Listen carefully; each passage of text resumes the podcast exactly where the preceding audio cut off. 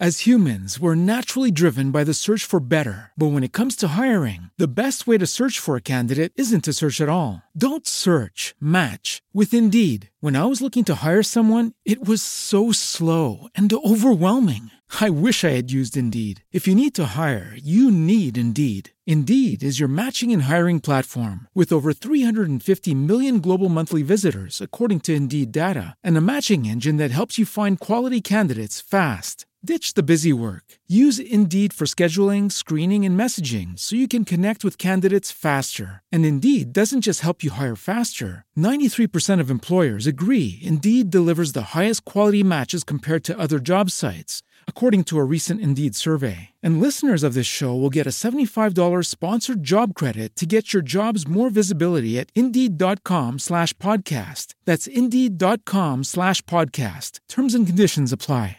De ouvindo não está vendo o que eu estou fazendo, né? Eu fiz um gesto aqui que eu estou apertando a minha mão, apertando o meu braço, por quê? Porque eu sou de carne e osso, né? E, e só a, a, quem é de carne e osso, só uma pessoa consegue ir para um local é, e traduzir aquilo que está acontecendo, porque tem sentimento. Agora, quando eu falo que tem sentimento, não quer dizer que o meu sentimento vai sobressair a minha responsabilidade de jornalista, de ética, né, sobre o meu sentimento. É que eu tenho sentimento e eu tenho condições de captar as emoções. O robô não tem condição de captar as emoções. Então, se você não sai de onde você vai, está e você não vai até onde está a notícia, você não vai ao encontro, né? Você não vai é, identificar, você não vai no local, você não consegue trazer a informação da melhor maneira possível, né? É claro que é o seguinte, você pode colocar alguém por telefone, você pode colocar alguém por Skype, por, pelas, pelas ferramentas digitais que você tem hoje e vieram para facilitar e muito. Tanto é que eu estou usando uma ferramenta digital hoje aqui. Então é isso, Cláudio, você tem que ir. Né? Você não pode ficar parado. E nenhum robô, nem, nenhuma máquina vai substituir esse trabalho. É isso, é isso. Ainda mais um trabalho desse, né? Esse seu em particular tem muito dessa humanidade, né? Porque é isso que o Papa Francisco, independente das crenças da gente, é, ele é uma figura é, importante demais. E a tentativa dele de, de quebrar algumas barreiras, particularmente aí no Oriente Médio, é invejável mesmo. Pena que o tempo acabou, pena que o tempo acabou, mas Márcio, rapidinho, rapidinho, você fica aí até quando? O Papa volta, acho que já amanhã domingo, é isso, Márcio? Ele retorna para Roma nesse domingo a partir do meio-dia. Então, aqui no sábado, né, nós estamos aqui às quatro da tarde. Daqui a pouquinho, às cinco horas da tarde, o Papa tem o último encontro dele com jovens é, católicos numa escola, no Colégio Sagrado Coração de Jesus. Acaba a agenda dele hoje. Amanhã ele tem o tradicional Ângelus, né, quando ele faz a oração do Ângelus. É aquela quando ele aparece na janela é, lá em Roma, né, no, no Palácio São Pedro, aquela é a oração do Ângelo todo domingo. Então ele faz essa oração, essa tradicional oração do Ângelus é, no domingo aqui. Depois ele já vai para o aeroporto, onde acontece a cerimônia de despedida. Meio-dia ele decola para Roma, deve chegar em Roma no, no finalzinho da tarde desse domingo. Maravilha. Você cruzar com ele, manda um abraço, tá? Para o Papa Francisco. Gosto não terá dele. dificuldades de fazer. Nada, nada. Passa um zap. Se não cruzar com ele, no zap também tá valendo. Márcio, parabéns. Parabéns, é Márcio. Você é grande, Márcio. Bom a trabalho. Gente, Abraço. Até daqui a pouco, então, né, às, às 7h20 aí no Jornal da Band, que a gente vai mostrar muitas famílias brasileiras que vivem aqui e que tiveram o privilégio de acompanhar uma missa com o Papa Francisco. Sensacional essa cobertura especialíssima demais do nosso Márcio Campos lá no Bahrein, a visita do Papa Francisco. Cláudio Humberto, acabou. Acabou. Pois Estouramos é. até, ó. Vou, depois vou Tudo que é bom dura pouco. Porque a Thaís, ela domina isso aqui, comanda isso aqui com mãos de ferro. Mas dá tempo ainda de dar um bom dia aqui pro nosso Danilo Gobato, que vai comandar agora aqui o do Bom e do Melhor. Fala bom dia aí, Danilo. Como é que você tá? Tudo bom? Bom dia, bom dia, Cláudio. Tudo bem? Olá, tudo bem? Como vai, Danilo? Danilo é outro grande orgulho do Grupo Bandeirantes de Comunicação, aqui da Rádio Bandeirantes, tem feito um trabalho notável. É isso aí. E hoje tem... Aliás, premiado. é, a gente até esquece, que são tantos prêmios. Mas olha. Ele, tem... ele tá meio insuportável. Tá, tá. Ele já era, na verdade. Ele já era. Sabe a pessoa que se revela? Já era, na verdade. Mas tudo bem, fazer o quê? O sucesso é assim mesmo. Ele vai trazer uma dupla hoje que é um sucesso também, para falar a verdade. Ó, vou tentar colocar aqui, não garanto, mas vamos ver se eu consigo colocar o som aqui de quem vai chegar aqui já já.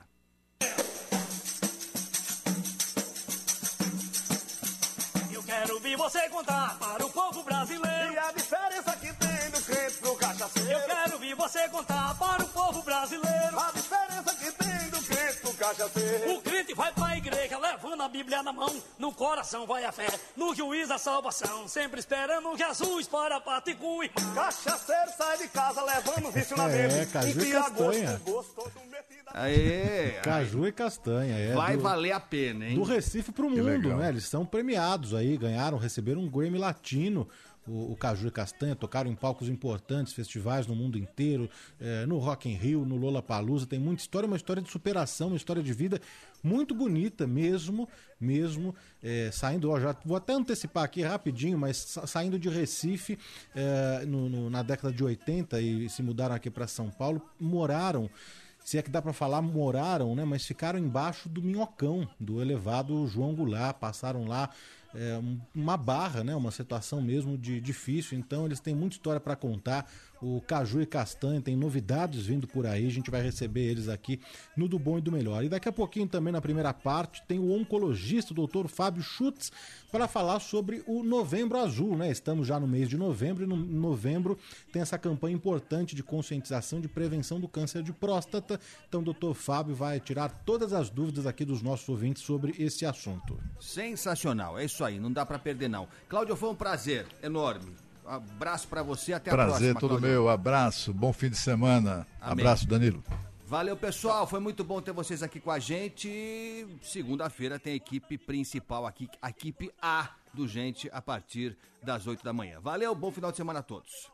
Crente pobre anda até pra imitar o Senhor. E se vende qualquer coisa, paga imposto ao pastor. Eu quero ver você contar, é para o povo brasileiro. A diferença que tem do crente pro cachaceiro. Eu não gosto de cinema, nem assisto futebol. Não dou valor à novela e nem creio em catimbó. E eu gosto é de ler a Bíblia de gravata e paletó. Pois fique na sua igreja e deixa eu me divertir. Não falo da minha vida, que eu também não vou aí. Porque quando eu for pro céu, lá não quero discutir. Eu quero ver você contar, é para o povo brasileiro. A diferença que tem do crente pro cachaceiro. Amigo, tome um conselho, abandone essa cachaça. Começa agora na Rádio Bandeirantes. Do bom e do melhor. Com Danilo Gobato.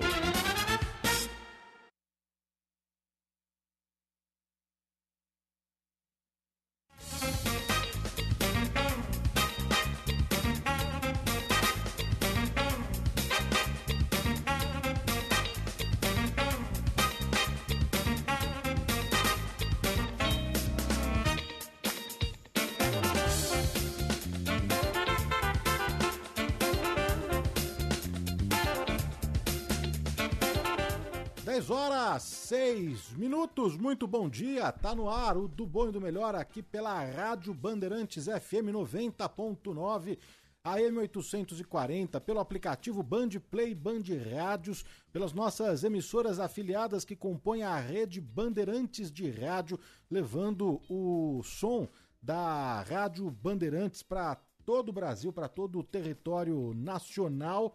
E estamos também com imagens ao vivo no nosso canal do YouTube, youtube.com barra Rádio Bandeirantes Oficial. Por lá o ouvinte vai poder acompanhar também em vídeo aqui os nossos convidados e poder interagir também pelo chat do YouTube, né? Então, youtube.com barra Rádio Bandeirantes Oficial. Estou abrindo aqui também já o nosso WhatsApp e reforçar aqui já o número para o ouvinte mandar mensagem, participar, interagir conosco. 11 999 048756. Tá aí o nosso número do WhatsApp para o ouvinte já interagir e mandar sua mensagem pelo nosso canal do nossos canais digitais, né? Pelo WhatsApp e também pelo chat do YouTube. Bom, conforme anunciamos, a gente tem hoje aqui no programa, né? Falamos aqui na passagem do jornal Gente, o doutor Fábio Schutz. Fábio Schutz conosco, doutor Fábio Schutz, que é oncologista e vai falar sobre a prevenção né, do câncer de próstata, já que estamos aí no Novembro Azul. E na segunda parte do programa, muita música e muita história com Caju e Castanha. Caju e Castanha que tem uma história de vida, de, de superação, de muito sucesso, não é? E então eles estarão conosco daqui a pouquinho. Bom, vamos já abrir aqui o nosso plantão médico Bandeirantes de hoje? Plantão Médico Bandeirantes.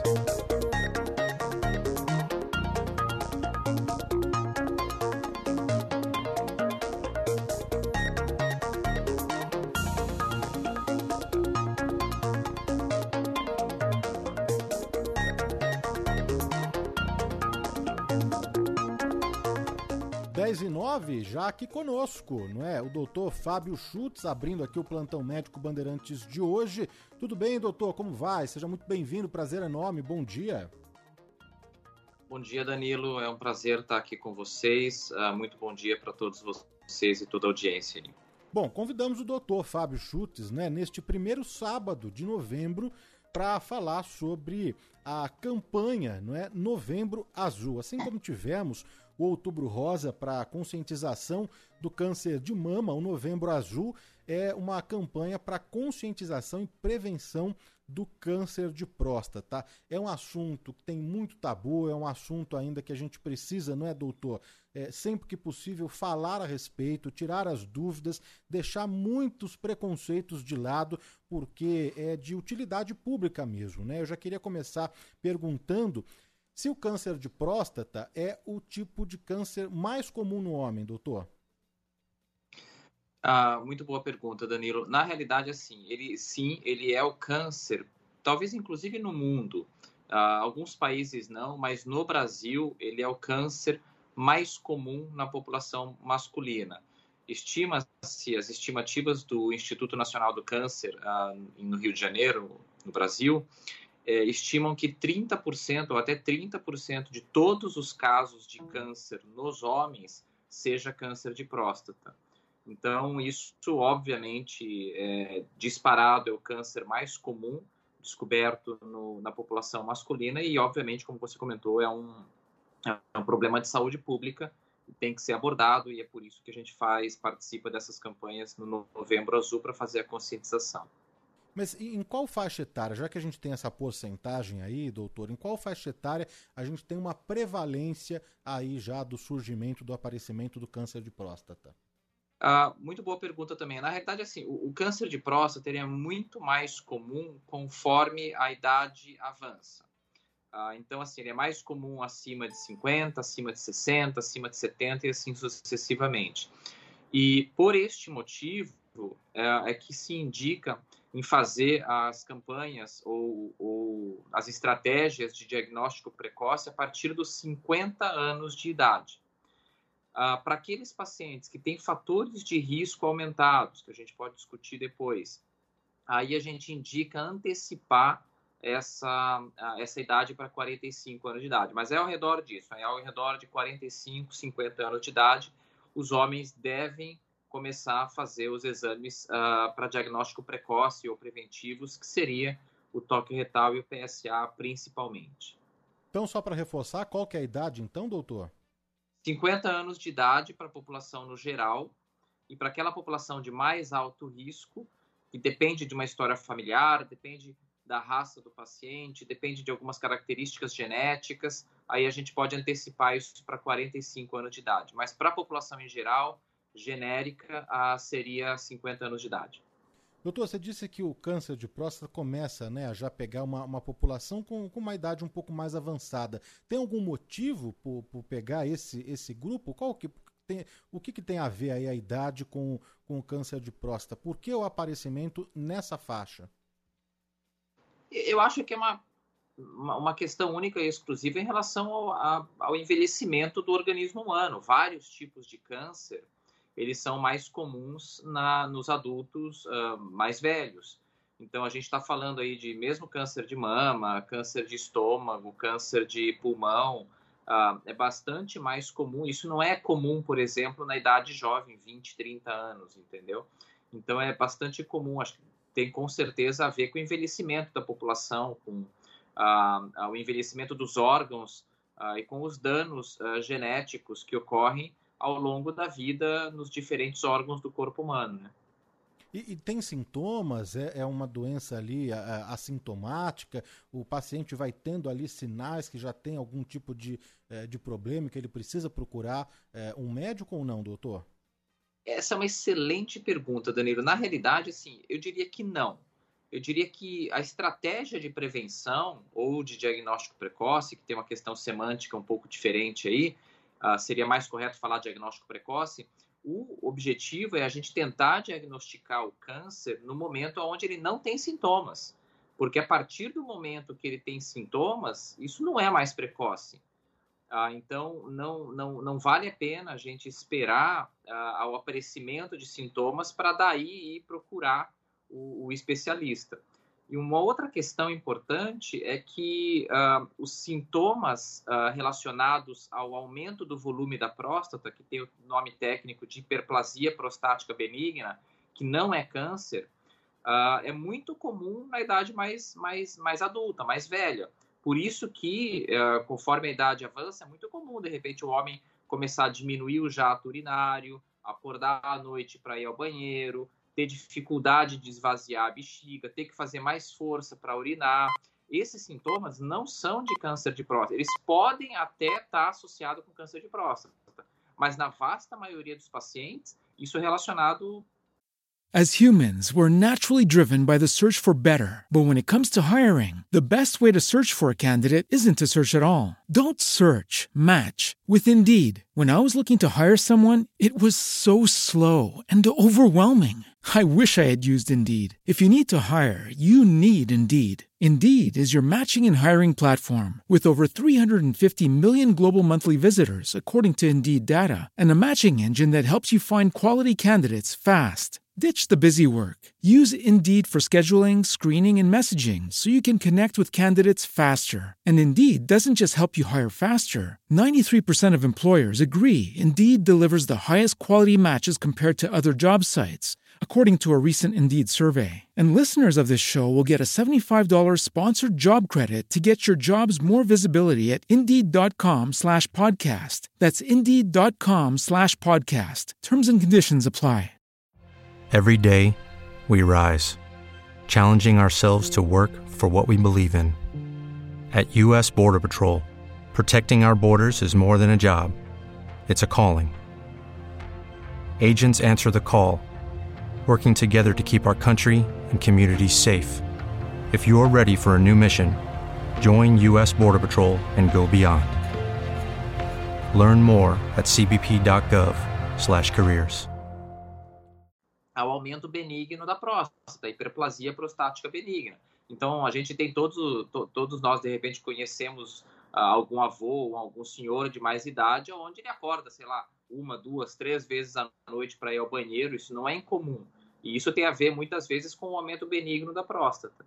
E, então, e, o, o, câncer de próstata, que é a, a situação mais dramática e mais grave, que eventualmente pode levar o paciente a óbito, na realidade, ele é, um, ele, é um, ele é um tumor mais silencioso, porque uma coisa interessante é que ele pega a cápsula da próstata, via de regra.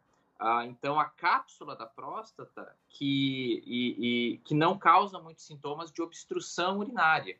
É óbvio que quando o paciente tem um câncer de próstata muito volumoso, ah, ele pode sim ter sintomas. Ou então, quando ele tem metástases. Por exemplo, é muito comum o câncer de próstata gerar metástases para os ossos. Ele tem uma predileção para ir para os ossos. E aí pode causar dores ósseas nos pacientes. Então, às vezes, acontece do paciente ser subdiagnosticado, ele tem uma dor crônica na coluna ou no quadril, e essa dor vai piorando, vai crescendo, e aí todo mundo, de repente, acha que é, que é uma dor uh, relacionada à idade, ou de uma artrose, ou de um problema de coluna, Uh, e aí, de repente, quando vai ver, na realidade é um, um câncer de próstata metastático para a coluna. Então, obviamente, a gente não quer que chegue nessa situação, porque a partir do momento que tem metástase, aí a situação complica bastante. Então, o objetivo de todas essas campanhas, ou da, da, da conscientização do, do, do Novembro Azul, é tentar conscientizar a população para fazer os exames de rastreamento para o diagnóstico precoce para poder diagnosticar o câncer num estágio bastante precoce, aonde ele não tem sintomas e aonde as chances de cura são muito maiores. Porque quanto mais avançado é o câncer, a, a chance de cura cai bastante. Estamos conversando aqui na Rádio Bandeirantes com o doutor Fábio Schutz, que é oncologista, e participando aqui do plantão médico Bandeirantes de hoje, falando sobre o Novembro Azul, não é? Sobre o câncer de próstata, esclarecendo, né? Prestando serviço aqui para os nossos ouvintes. Já tem muita gente mandando mensagens, viu, doutor? O Reinaldo Dias, Jocelino dos Santos de Paulo, Divino Moreiro. A Ana Maria, a Ana Maria Moraes acompanhando a gente em Santos, Jairo Melo, Carlos Lourenço. A gente vai repassar todas essas questões, as dúvidas aqui para o doutor eh, Fábio Schultz, é esclarecer mesmo, porque é, é, um assunto importante mesmo. Mas eh, queria eh, perguntar também aqui, doutor, o tal falado né, exame de toque, ele é uma das formas de se fazer o diagnóstico, é o último recurso, é o principal recurso, como que é, doutor? Essa é uma excelente pergunta e, na verdade, talvez é, é, é talvez um dos grandes tabus, né? O exame de toque retal nada mais é do que faz parte do exame físico, assim como de repente você vai no médico, você tira a sua camisa, você ah, é examinado pelo médico. Ah, é, é, um simples exame de toque retal que a gente tem o objetivo de tentar palpar a próstata e tentar ver se na próstata tem alguma lesão nodular ah, suspeita de algum tumor de próstata. E ele neste sentido, que depende única e exclusivamente do exame físico, é uma coisa que depende do médico, ele é muito barato, ele é muito rápido, ele dura segundos. Então, uh, ninguém vai deixar de, de, de, ser homem, vamos dizer assim, que esse talvez seja o grande tabu, por conta disso daí. Então, uh, esse, esse é um grande tabu na realidade, mas assim, ele faz parte do exame físico ele, é, ele tem a sua importância porque ele, como eu falei, ele é muito barato de ser feito. A gente poderia falar, ah, vamos então agora começar a fazer ressonância em todos os pacientes. Ressonância é um procedimento que é caro, a gente não tem número de máquinas talvez suficientes no Brasil, ia gerar enormes filas, como eu falei, a gente está falando de 30% da população, ou a gente está falando de, de, uma população de mais de, de vários e vários milhões de pacientes no Brasil, entendeu? Então, assim, não faz sentido. Uh, a ressonância, ela tem a sua validade, ela é utilizada, uh, vários pacientes precisam fazer ressonância, mas o toque retal, ele, ele tem o seu valor nesse sentido. E aliado também ao PSA, eu diria que as duas coisas são importantes. Uh, tanto o, o, PSA, o PSA é um exame de sangue também, ele é um exame relativamente barato, uh, é um exame mais invasivo, se a gente considerar em relação ao toque retal, porque o toque retal não causa nenhum trauma físico no paciente, a não ser o leve incômodo durante o exame, uh, mas o, o, o, exame de PSA é um exame de sangue, então o paciente tem que ir no laboratório, tem que coletar o exame de sangue, demora alguns dias para ficar pronto, e aí ele tem que ser interpretado pelo médico, então via de regra você foi no médico, o médico pediu o exame, aí você tem que mandar o exame para o médico ou voltar numa consulta com o médico uh, ah, para daí ter o seu exame de PSA interpretado mas as duas coisas andam juntas. Eu tenho vários pacientes que foram diagnosticados com tumor de próstata, com câncer de próstata, com PSA normal, e também tenho vários pacientes com, câncer de próstata que foram diagnosticados com câncer de próstata, porém com um toque retal normal. Então, as duas coisas, elas, eu diria que andam juntas, as duas coisas são importantes, tanto a dosagem do PSA quanto a realização do toque retal. Isso é um exame que é é, é, é, tem um leve incômodo, mas ele não causa nenhum tipo de trauma para o paciente, nenhum, nenhum outro problema de saúde maior para o paciente. Doutor, o Giovano Luiz Fernandes, aqui pelo nosso chat do YouTube, uh, diz que na Europa, eu não sei onde que ele mora, mas diz que na Europa já não se faz mais esse tipo de exame, o exame de toque. É, isso procede? Tem algum outro exame já? Você trouxe já o, o, PSA, o exame de sangue, não é? Mas, mas é isso mesmo? Ah, o exame de toque já está ficando aí é, é, em desuso? Tem outras coisas surgindo ou o ouvinte está equivocado, doutor? Eu, eu confesso que eu desconheço essa informação. Eu acho que, eventualmente, essa informação ela vem mais, talvez, porque a própria ressonância de próstata, ela está ganhando bastante espaço. Então, assim, talvez nos países mais desenvolvidos, uh, eles estejam fazendo mais, talvez, ressonância uh, e, e, deixando o toque retal um pouco mais para trás. Mas, assim, é como eu falei, eu acho que se a gente parar para pensar do ponto de vista de custo-efetividade ou custo-eficácia, facilidade da realização do exame e, e não faz sentido você deixar de fazer o toque retal.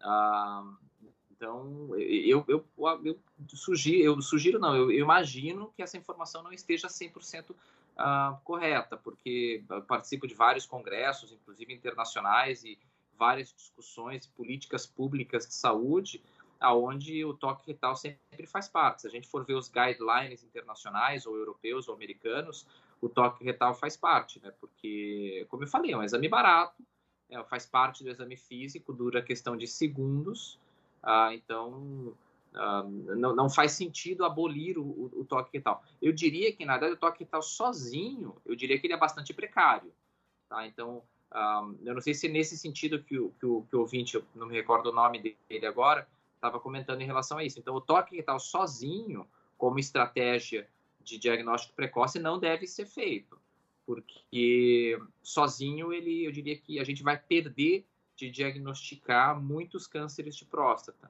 E se a gente colocar numa balança da importância de um versus o outro, vamos dizer, qual que é o mais importante, o PSA ou o toque retal? Aí eu concordo que, sem dúvida, o PSA ele tem uma importância maior, porque é um exame que ele tem um, uh, um detalhamento maior, a gente consegue ver alterações no exame uh, do PSA melhores. E, e, ele não é tão subjetivo, porque o toque retal ele é subjetivo, depende do médico que faz, depende do, do, do, do da experiência do médico, do grau de detalhamento uh, que o médico está fazendo. E também aquilo que eu comentei, o objetivo da estratégia de rastreamento é a gente tentar diagnosticar o câncer de próstata num estágio precoce. Então, muitas vezes, a gente, eu diria que, teoricamente, é mais comum a gente diagnosticar um câncer de próstata só com o PSA alterado do que só com o toque retal alterado.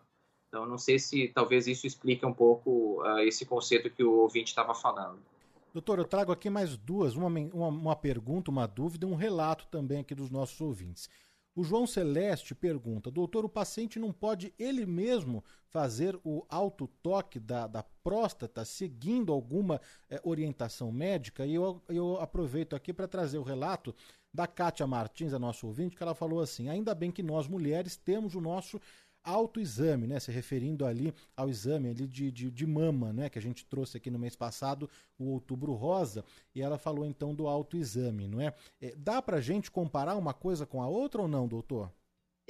Na realidade, eu vou voltar um pouquinho. Essa é uma excelente pergunta. Eu vou voltar até um pouquinho mais atrás, porque a estratégia de autoexame para o câncer de mama ela, ela também não é tão válida. É óbvio que quando a paciente, de repente, está tomando banho, ela palpa a sua mama, ela vê alguma alteração, ela vai ao médico, é mais fácil, é um órgão que ela, no simples eh, banho que ela está tomando, ela consegue se, se tocar e, e perceber. Só que uh, tem várias estratégias que dizem que não é talvez tão justo ou tão eficaz você transferir essa responsabilidade de um diagnóstico precoce ou de um autoexame para o próprio paciente. Até porque o paciente não tem a, a, a o expertise para avaliar isso daí de maneira uh, fidedigna. E da mesma maneira, uh, em relação à mama, por exemplo, a gente não faz só o exame da mama com o médico. Uh, para a estratégia de prevenção, de câncer de mama, vocês devem ter discutido isso no Outubro Rosa, é muito importante a mamografia, o ultrassom de mama. Eles vão detectar alterações no, na mama muito menores do que a gente consegue palpar. Então, uh, a gente, salvo engano, eu não faço muito tratamento de câncer de mama, mas, salvo engano, eu acho que não é advogado uh, fazer uh, estratégias de, de autoexame da mama com o intuito de fazer o diagnóstico precoce. É óbvio que é comum, a paciente de repente está tomando, sente um nódulo, ela vai no médico. Isso é meio que natural. Uh, mas a gente não faz campanhas de autoexame de, de, de, de câncer de mama para o diagnóstico, porque o mais importante acaba sendo, de fato, a ressonância. A ressonância não, perdão, a mamografia, ultrassom de mama. Em relação à próstata, é a mesma coisa. O, o, o paciente, e obviamente por ser um órgão interno, e por ser um exame um pouco mais invasivo, quando a gente compara com o autoexame da mama, o paciente não vai ter, com todo respeito, nenhuma experiência uh, para saber se aquela alteração que ele está sentindo na próstata dele, se ele conseguir chegar se ele conseguir identificar a próstata dele no toque fetal. Então, uh, não existe não existe essa estratégia. Eu desconheço qualquer país que, que faça estratégias de autoexame de câncer de próstata. Doutor, o paciente sabendo do, do, histórico familiar, né? E aí a gente já desce, né? Uma idade aí é, para procurar mesmo o, o médico uh, e fazer os exames preventivos. Mas o paciente sabendo desse histórico familiar, é, existe alguma forma de, de prevenir ou não? Então, quando a gente fala a palavra prevenção, uh, Danilo, uh, por exemplo, a gente pode dizer prevenção, eu quero fazer alguma estratégia para impedir que o câncer surja. Isso não existe muito bem estabelecido. Se tentou fazer várias estratégias de uso de remédios uh, para tentar diminuir a incidência do câncer de próstata. E nenhuma delas foi muito bem sucedida. Então, na prática, a gente não faz uh, estratégias de, a gente chama isso tecnicamente de quimioprofilaxia, que seria no sentido você fazer uma química ou fazer um remédio para diminuir a incidência ou aparecimento do câncer de próstata. Então, isso não é bem estabelecido hoje. Quando a gente fala em estratégias de prevenção, na realidade a gente quer falar mais de diagnóstico precoce. Ou então você quer fazer o diagnóstico precoce com o intuito de prevenir complicações, ou prevenir tumores maiores, ou prevenir as metástases, ou prevenir o óbito do paciente relacionado ao câncer de próstata. Mas uh, estratégias, como você comentou a pergunta, de se o paciente tem histórico familiar. Tem, por exemplo, alterações genéticas, isso vale a pena a gente comentar, que algumas famílias têm, uh, e que alguns cânceres correm na família, incluir, inclusive, por exemplo, câncer de mama.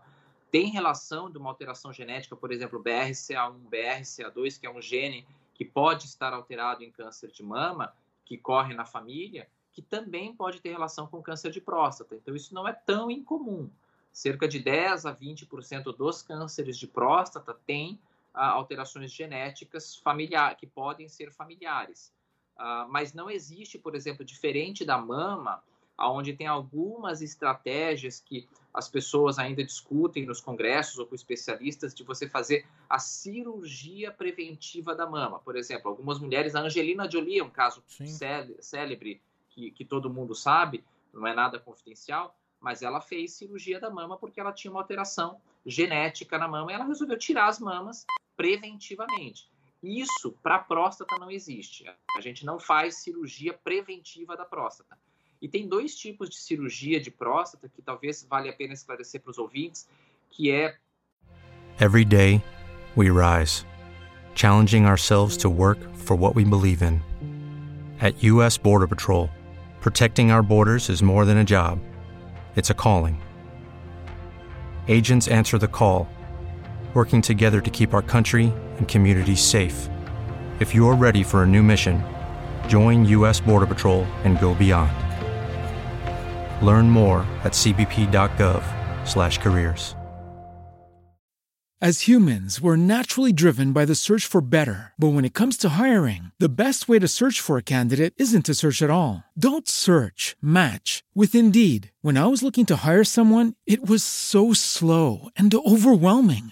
I wish I had used Indeed. If you need to hire, you need Indeed. Indeed is your matching and hiring platform with over 350 million global monthly visitors, according to Indeed data, and a matching engine that helps you find quality candidates fast. Ditch the busy work. Use Indeed for scheduling, screening, and messaging so you can connect with candidates faster. And Indeed doesn't just help you hire faster. 93% of employers agree Indeed delivers the highest quality matches compared to other job sites according to a recent Indeed survey. And listeners of this show will get a $75 sponsored job credit to get your jobs more visibility at Indeed.com slash podcast. That's Indeed.com slash podcast. Terms and conditions apply. O que, o que as pessoas às vezes chamam de uh, raspagem da próstata, que seria para hiperplasia da próstata, ou seja, um aumento benigno da próstata, onde o médico Geralmente os pacientes têm muitos sintomas urinários, acordam várias vezes à noite, o jato está fraco, fica uh, gotejando no final da urina, tem que fazer força para urinar. Uh, e aí alguns médicos uh, diagnosticam essa hiperplasia e aí fazem a raspagem da próstata para abrir o canal da próstata no meio. Então, e aquilo que eu comentei, o, o, o, câncer de próstata não está geralmente no miolo da próstata, ele está na cápsula da próstata, a parte de fora da próstata. Até por isso que toque retal é importante, porque no toque retal o que a gente espalpa no paciente é a cápsula da próstata, não é o miolo da próstata. Então são coisas diferentes. Ô doutor, então o aumento da próstata também não necessariamente significa é, um câncer de próstata, são coisas completamente diferentes, né? Exato. Exatamente. O, o, aumento benigno da próstata, eu tenho certeza que a gente, que todo mundo tem o seu, o seu avô que de repente vai no banheiro várias vezes, a, o jato está fraco, uh, fica pingando em volta do vaso, uh, acorda várias vezes à noite para urinar. Isso geralmente faz parte do envelhecimento da próstata, tanto quanto eventualmente aquele, aquele vô que tem aquela orelha grande, porque a orelha vai crescendo. Então, a, a próstata ela vai crescendo conforme a idade. Então, a hiperplasia prostática ela é muito comum com o avançar da idade. E isso não é o câncer, né? Olha, tem muitos ouvintes aqui participando conosco, o Nogueira, o Lopes, o Vladimir Luquezzi. É, o Vladimir disse aqui, doutor, que está em dia, né? Está com 59 anos e tudo ok. Vamos lá, galera, deixe um preconceito de lado, né? O Marco aqui também é, dando bom dia, o Plínio Rodrigues, né? Falando aqui de uma medicação. Gente já vai repassar aqui as, as perguntas e as dúvidas para o doutor Fábio Schutz, que é oncologista, não é? é? clínico da Beneficência Portuguesa, hoje participando aqui conosco do, Bom do Melhor para falar sobre o Novembro Azul, não é? E a prevenção, a conscientização aí do câncer de próstata. Kátia Martins, o Sérgio Vicentim, Ézio Pedrosa, Patrícia Cavalcante, o Gutenberg Oliveira, é, o Ronaldo. O, a pergunta do Ronaldo aqui, doutor, é, ele diz o seguinte: uh, o exame de toque é, é obrigatório mesmo ou é recomendável, mesmo com o PSA é, e os exames todos normais? Uh, essa é uma excelente pergunta. É aquilo que eu comentei, cerca de 20%, não é a maioria, eu concordo, mas cerca de 20% dos casos de câncer de próstata, eles têm o PSA normal e uh, uh, o toque retal alterado.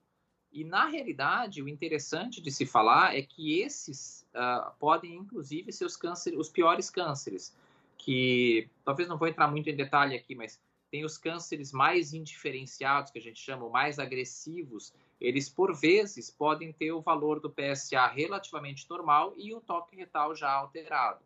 Então, ah, é aquilo que eu comentei anteriormente, é, se eu for pesar na balança, o que, que, é mais importante? Se o paciente eventualmente se nega terminantemente a fazer o toque retal, a gente vai continuar fazendo ah, o exame de PSA, porque o exame de PSA, obviamente, tem o seu valor também, mesmo sem o toque retal.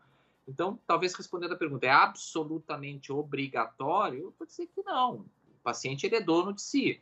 Ele está, entre aspas, se ele toma essa decisão, ele está, entre aspas, assumindo o risco uh, de eventualmente falhar um pouco no diagnóstico precoce do câncer de próstata, mas a gente vai continuar tratando o paciente da mesma maneira, oferecendo os exames de PSA.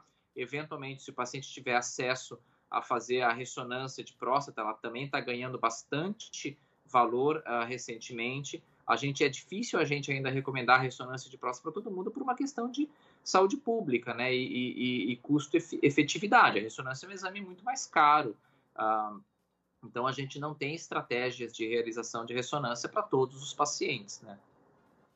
Doutor, antes da gente abrir aqui para os nossos ouvintes, né, tem muita informação circulando por aí né, na internet. A gente só tem entendimento mesmo quando a gente é, conversa com um especialista, uma pessoa que, que estudou, não é? é? Dito isso, eu queria saber se é verdade ou mentira que o tamanho do dedo indicador ele revela o risco de câncer de próstata. Isso procede, doutor? Danilo, essa eu não sei onde é que os seus ouvintes estão achando essas coisas. mas, mas é verdade. É verdade? É verdade. Tem, estudos, tem estudos que relacionam a, a diferença do tamanho do dedo indicador para o dedo. Agora vai todo mundo olhar o seu da sua mão, né? Vamos lá, é. Mas a diferença do tamanho do dedo indicador para o dedo anelar pode uh, significar um aumento do, do, do câncer, uh, do, do risco de desenvolver o câncer de próstata. Ninguém sabe exatamente o motivo disso. Mas é, os estudos realmente mostraram isso. Eu acho que é mais uma questão de curiosidade, mas especula-se que eventualmente isso tem a ver com a exposição a hormônios ah, na, no período intraútero da, da, da, nossa mãe. Então, eventualmente, mas, mas assim, isso é bastante preliminar, isso é bastante especulativo, mas que eventualmente, uh, porque ninguém vai crescer o dedo depois de muita, depois de, de velho, Sim. entendeu? Isso geralmente, essas alterações pequenas do tamanho do dedo indicador para o dedo anelar, uh, ocorrem geralmente quando a gente está sendo formado no útero da nossa mãe. Então, uh, mas tem estudos de fato que mostram essa correlação sim. Olha, vamos abrir aqui então, né, para as dúvidas, para as mensagens, para as perguntas aqui do ouvinte Bandeirantes que está participando conosco aqui desde o início. Vamos lá.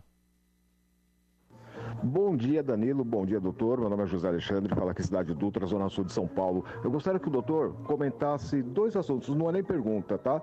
É, bom, eu conheço um senhor que, vamos dizer assim, levava uma vida de santo, não fazia nada o que diz de errado e teve um sério câncer de próstata, faleceu.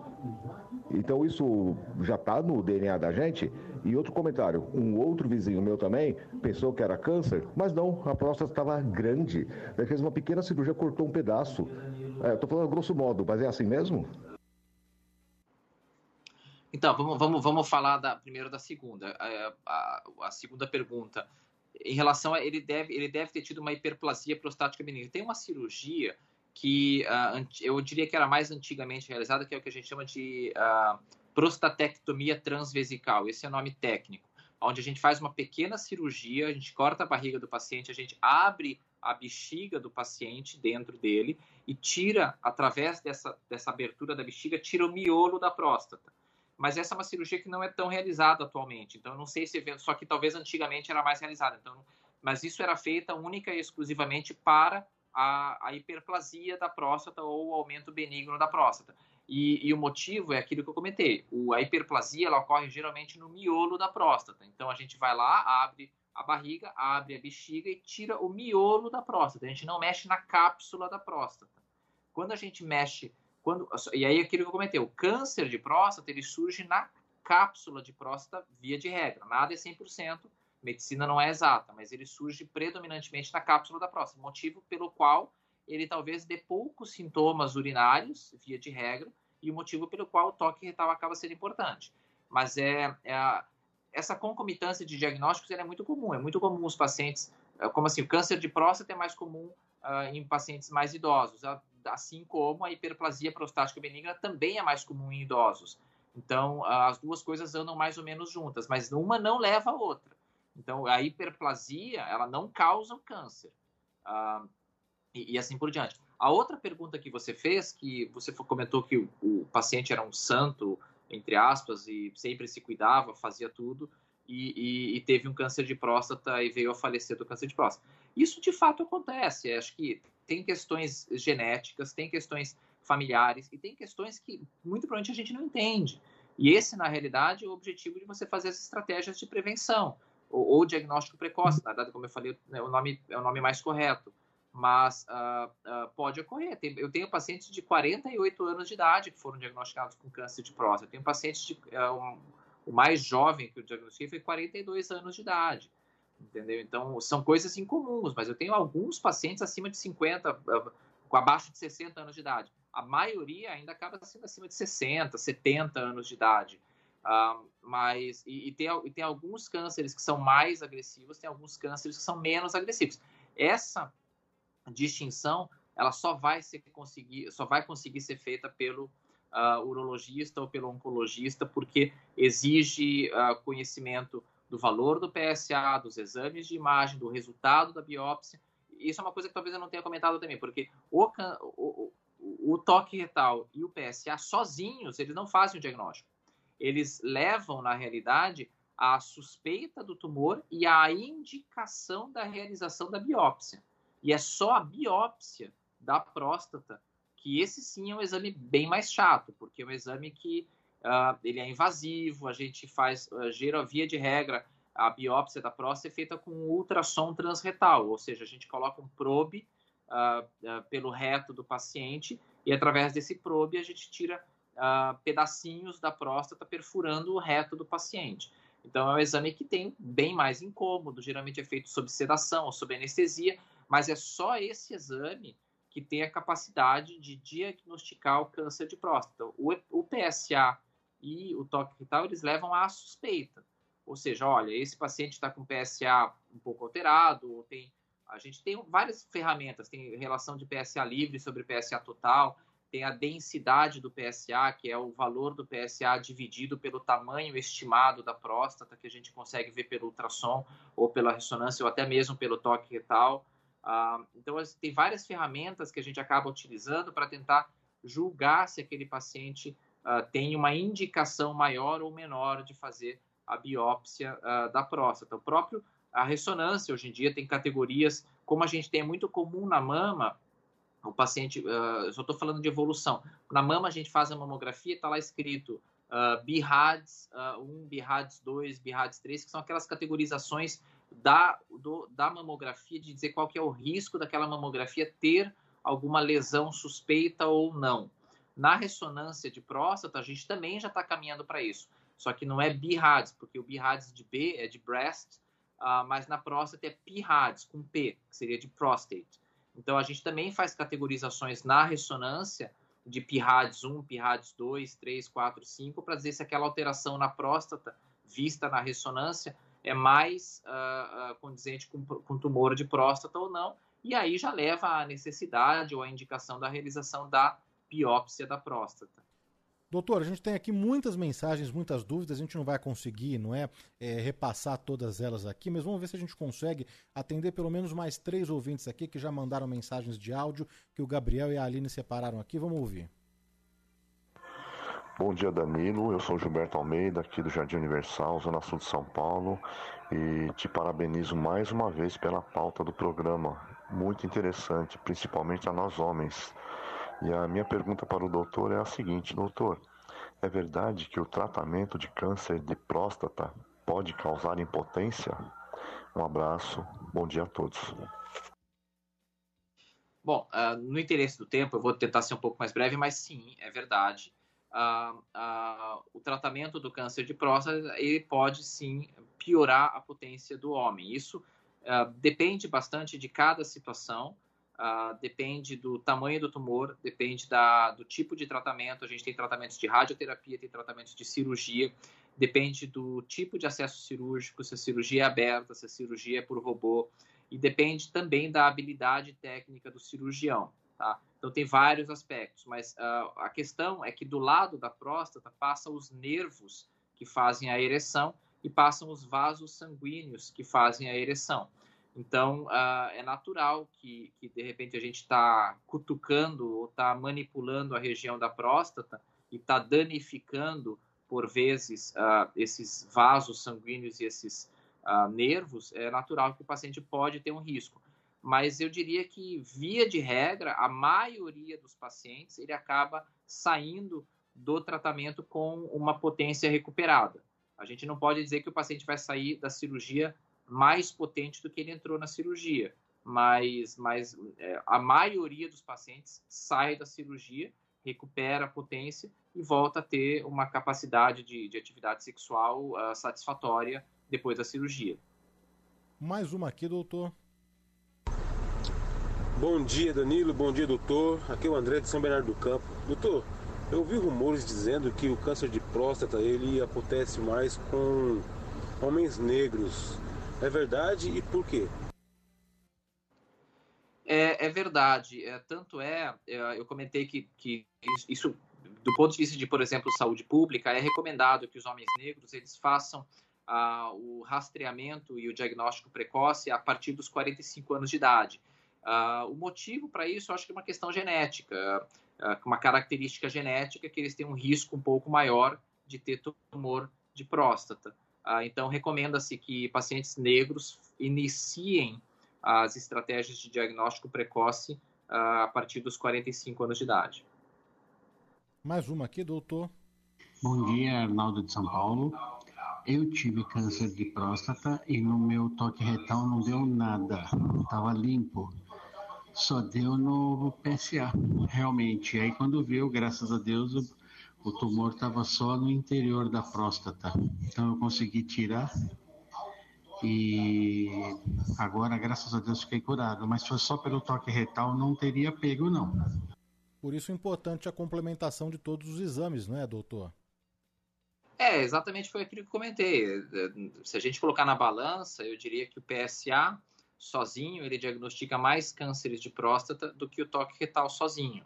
Uh, e aquilo que eu comentei, cerca de 20% dos pacientes uh, têm um diagnóstico de câncer de próstata mais pelo toque retal, com PSA normal, mas eu diria que o resto dos 80% acaba tendo diagnóstico mais pelo PSA do que pelo toque retal. Então, o que aconteceu com esse paciente não é surpresa.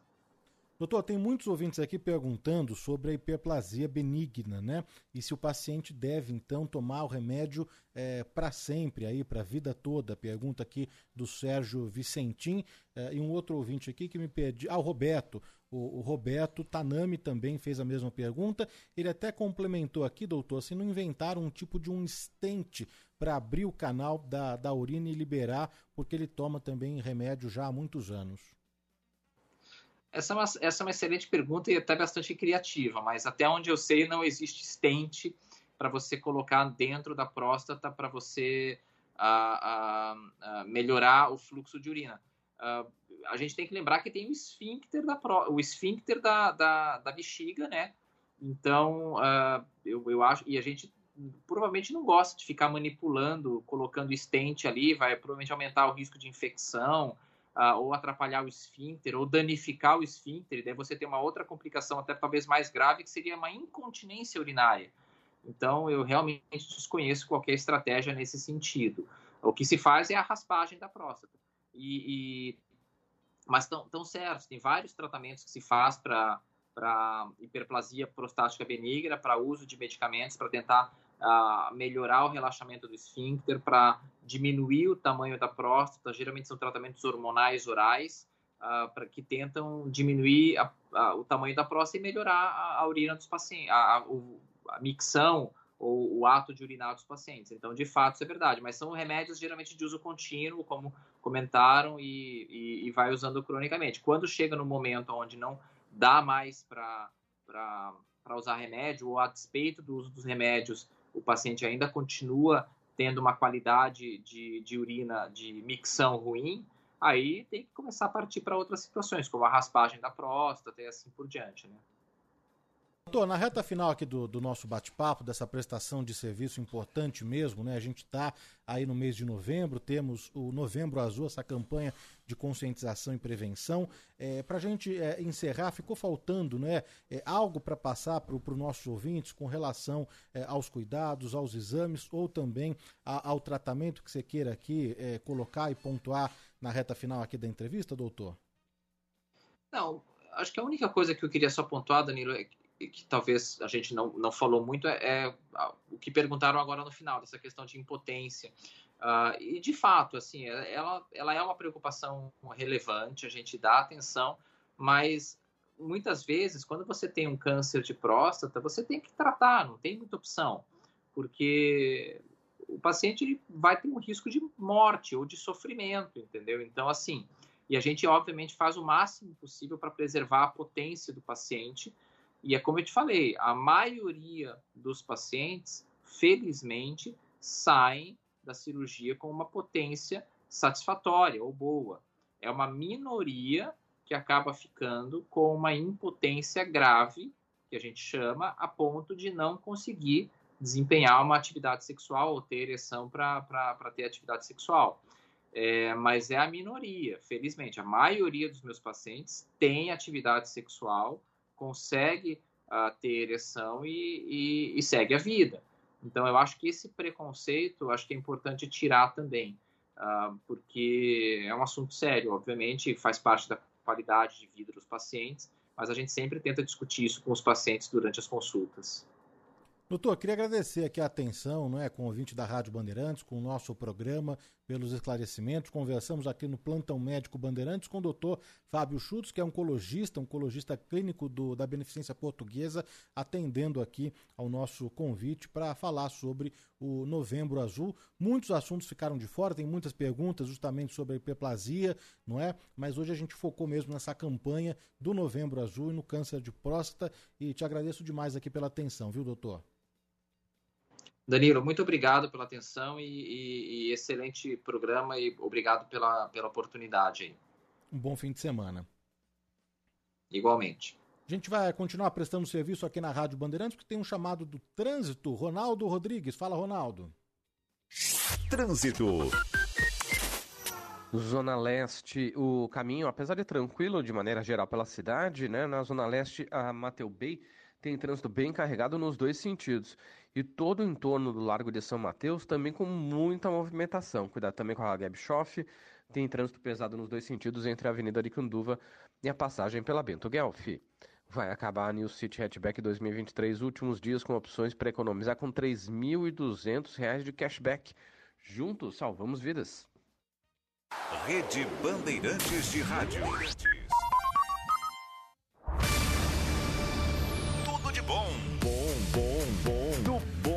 Melhor. Bandeirantes. ArcelorMittal, o aço oficial de quem torce junto. Rádio Bandeirantes. Porque sempre tivemos os microfones abertos para o debate, abertos para a opinião plural, abertos para a sua participação, é que podemos dizer que estamos fechados com você e com a verdade. É mais do que um compromisso. Porque sobre os fatos pode-se interpretar, fazer conjecturas das motivações, pode-se elaborar, projetar suas consequências. Mas os fatos são os fatos. E é aí que você vai nos encontrar sempre firmes. Não abrimos mão da verdade dos fatos. E sempre com foco em você, na defesa dos seus direitos. Mais do que nunca, Rádio Bandeirantes. Fechada com você, fechada com a verdade. Trânsito. Muita movimentação também ali pela região central, Avenida do Estado, lentidão nos dois sentidos no cruzamento com o Corredor Norte-Sul e também a lentidão no sentido do ABC entre a Cruzeiro do Sul e a passagem pelo Mercado Municipal. Ainda em direção à Zona Norte, o motorista vai encontrar dificuldades na passagem pela região da Praça Alberto Lyon. Que tal contar com um super app para resolver licenciamento e PVA, consultar multas e mais? Com o Gringo você faz tudo isso em um só lugar. Trânsito. Corredor Norte-Sul tem lentidão para sair ali da Zona Norte. O motorista, a partir da Ponte das Bandeiras até a altura da Pinacoteca, encontra o trânsito muito pesado e aí acaba perdendo tempo. Depois da Pinacoteca, o trânsito fica apenas intenso aí pela, pelo Corredor Norte-Sul. Quem vai em direção à Zona Norte, carregado na altura ali do aeroporto de Congonhas, o Corredor Norte-Sul, mas depois também vai bem até o fim. No aniversário de 50 anos do Macro Atacadista, você economiza e concorre a 7 carros 0 km. Refrigerante Guaraná Cristalina, 2 litros, 2,99.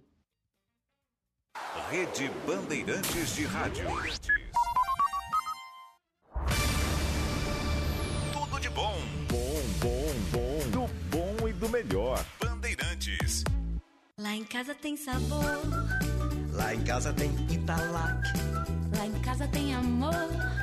No Brasil inteiro tem Italac. Lá em casa tem sabor. Italac, a marca de lácteos mais comprada do Brasil. Lá em casa tem Italac. ArcelorMittal, o aço oficial de quem torce junto.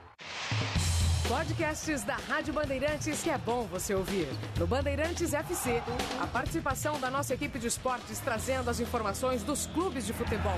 Tudo sempre atualizadíssimo.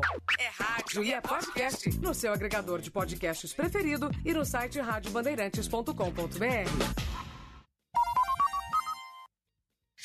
Trânsito. Olha, a gente tem muita movimentação ali também pela região da Miguel Stefano, próximo ali à região do Jardim Botânico, a aproximação ali também com o zoológico. O trânsito está complicado nesse pedaço. Muita gente utilizando também a Avenida do Cursino, até como uma alternativa para se aproximar da região do zoológico, e também tem o trânsito ruim nas duas direções. Curta a emoção do futebol e toda a diversão além dele com Sky pré-pago, que é sem mensalidades e com recargas a partir de R$ 9,90. Ligue 3003-8522 e vem para Sky. Rede Bandeirantes de Rádio. Tudo de bom. Bom, bom, bom. Do bom e do melhor. Bandeirantes. ArcelorMittal, aços inteligentes para as pessoas e o planeta. A Conduz Cabos entra em campo conduzindo a energia que move o mundo, batendo um bolão de qualidade e preço justo, jogando lado a lado com siderúrgicas, metalúrgicas, construções civis, hidroelétricas, papeleiras, engenharias, indústria naval e revendas, mandando para a linha de fundo todos os produtos de má qualidade e fazendo um gol de placa nas mãos dos profissionais da elétrica. É isso mesmo, na hora de usar fios e cabos elétricos, procure a melhor. Cabos, a melhor do Brasil. Conduz Cabos, nesta marca eu confio.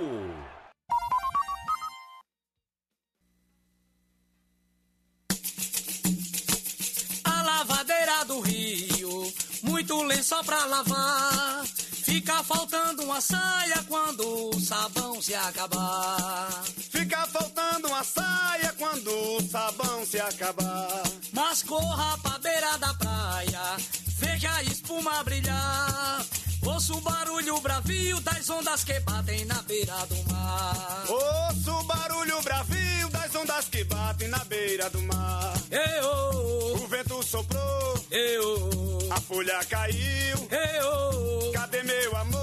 Que a noite chegou fazendo frio. Eu, O vento soprou, eu, a folha caiu. eu, Cadê meu amor? que a noite chegou fazendo frio. Ô Rita, tu sai da janela, deixa esse moço passar. Quem não é rico e é bela não pode se descuidar. Ô Rita, tu sai da janela, que as moças desse lugar nem se demora, donzela, Muito bem, e conforme anunciamos, estamos recebendo hoje nos estúdios da Rádio Bandeirantes em São Paulo os reis da embolada, Caju e Castanha.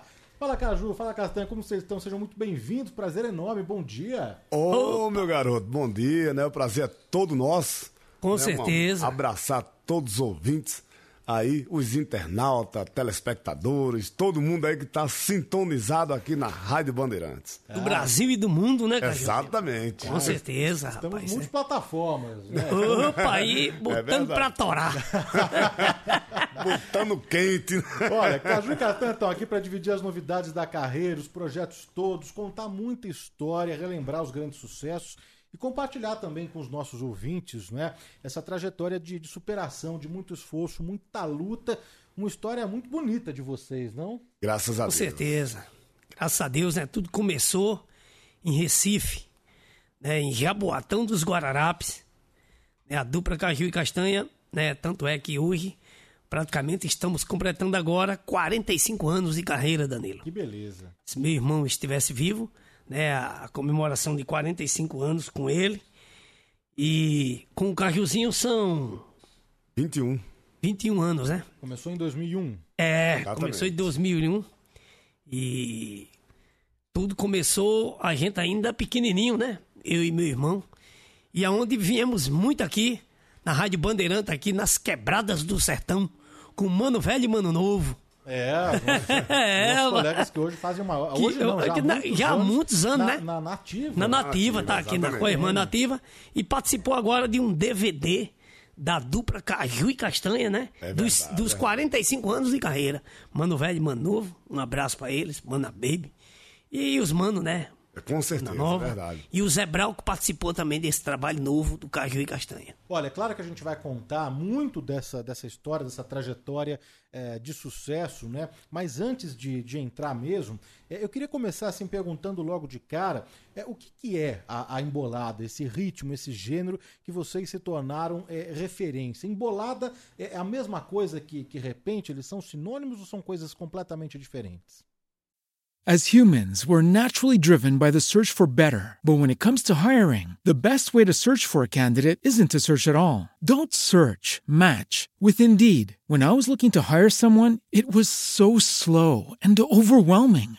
I wish I had used Indeed. If you need to hire, you need Indeed. Indeed is your matching and hiring platform with over 350 million global monthly visitors, according to Indeed data, and a matching engine that helps you find quality candidates fast. Ditch the busy work. Use Indeed for scheduling, screening, and messaging so you can connect with candidates faster. And Indeed doesn't just help you hire faster. 93% of employers agree Indeed delivers the highest quality matches compared to other job sites, according to a recent Indeed survey. And listeners of this show will get a $75 sponsored job credit to get your jobs more visibility at Indeed.com slash podcast. That's Indeed.com slash podcast. Terms and conditions apply.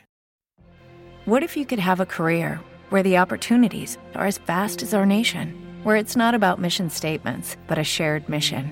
At U.S. Customs and Border Protection, we go beyond to protect more than borders from ship to shore, air to ground. Cities to local communities, CBP agents and officers are keeping people safe.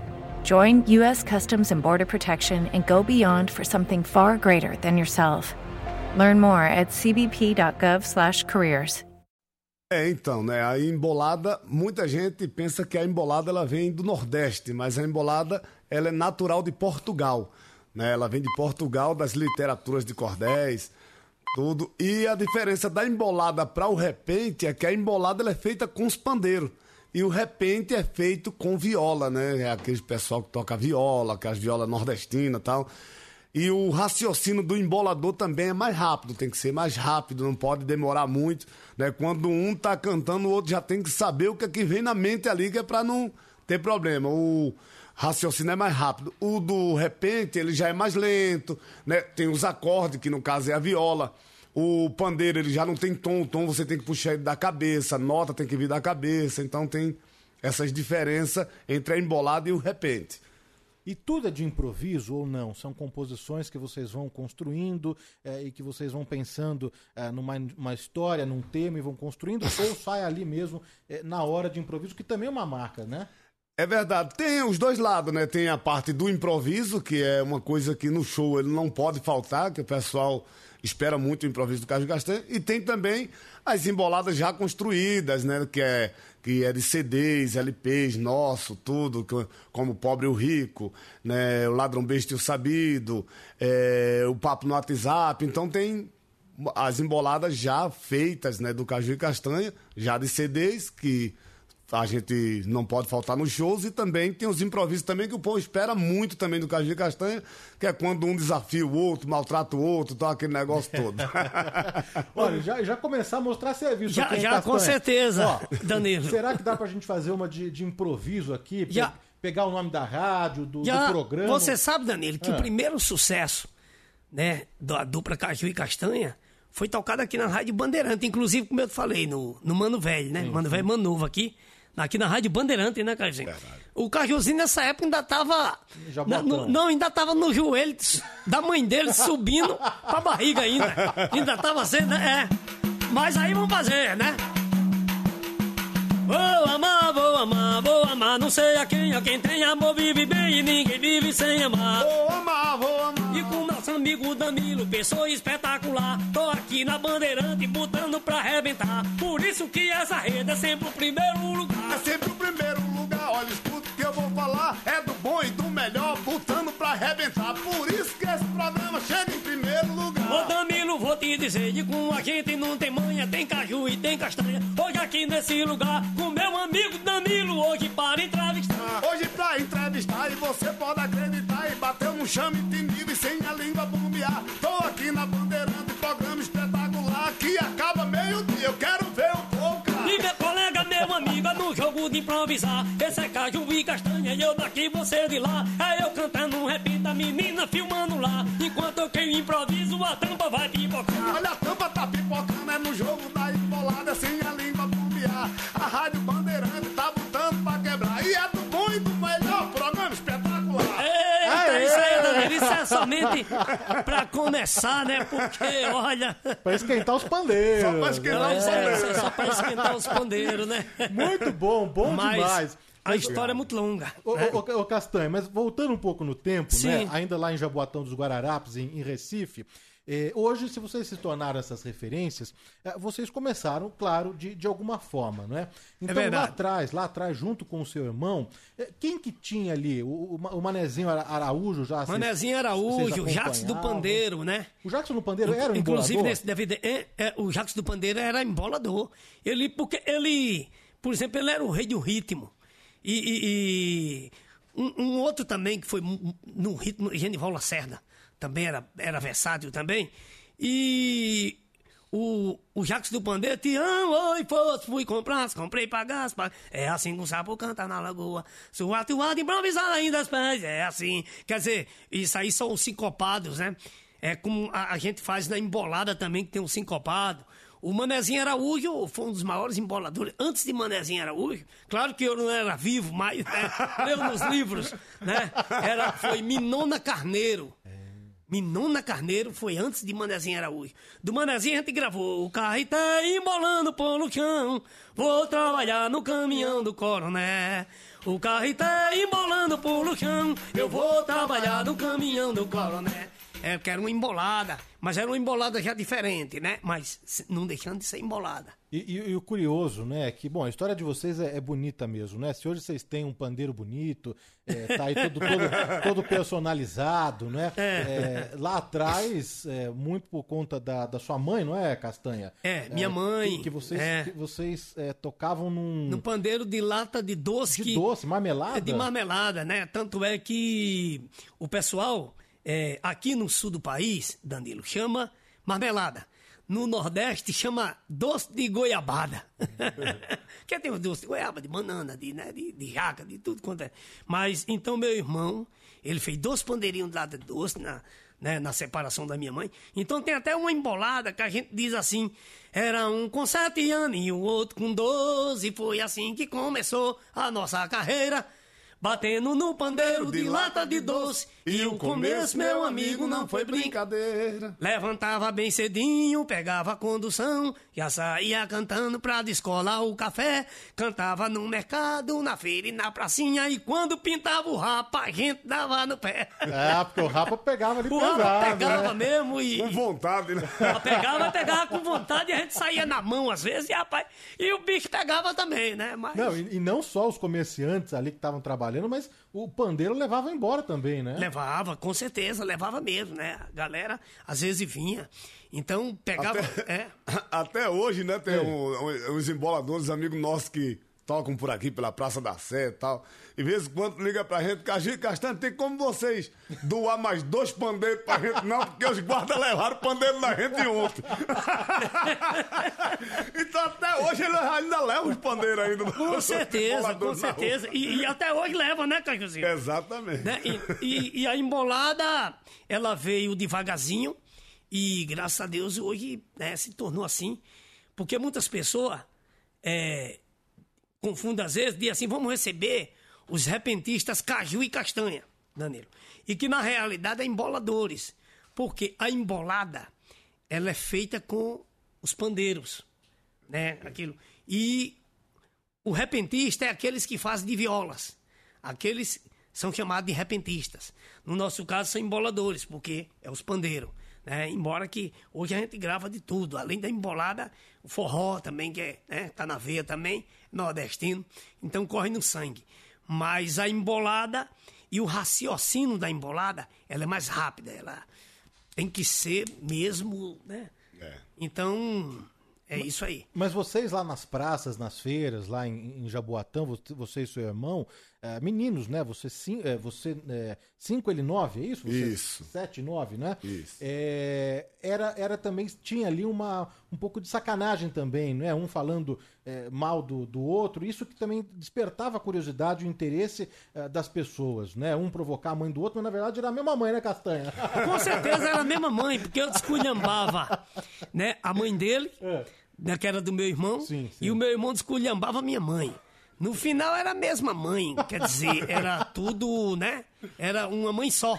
Então não tinha pra onde correr, né? Então, Tudo se levava na brincadeira, né? com certeza, Caiozinho, né? E, e aí, eh, quem que deu, ainda lá eh, em Jaboatão, quem que deu o nome à dupla, esse nome artístico aí, que já pegou lá atrás mesmo?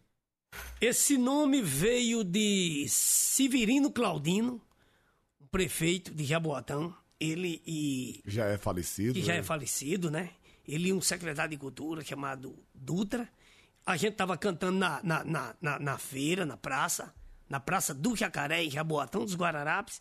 E aí ele disse: ó, um, tem cara de caju e outro tem cabeça de castanha. e aquela aglomeração que tava ali, aí tomou conta e pronto, aí ficou caju e castanha, caju e castanha, né? E aí, aí começou o trafego até hoje. E são 45 anos de carreira, né? Graças a Deus. E quando a gente depois partimos aqui para o sul do país, e a história da gente aqui no sul foi uma história assim muito sofrida, Danilo.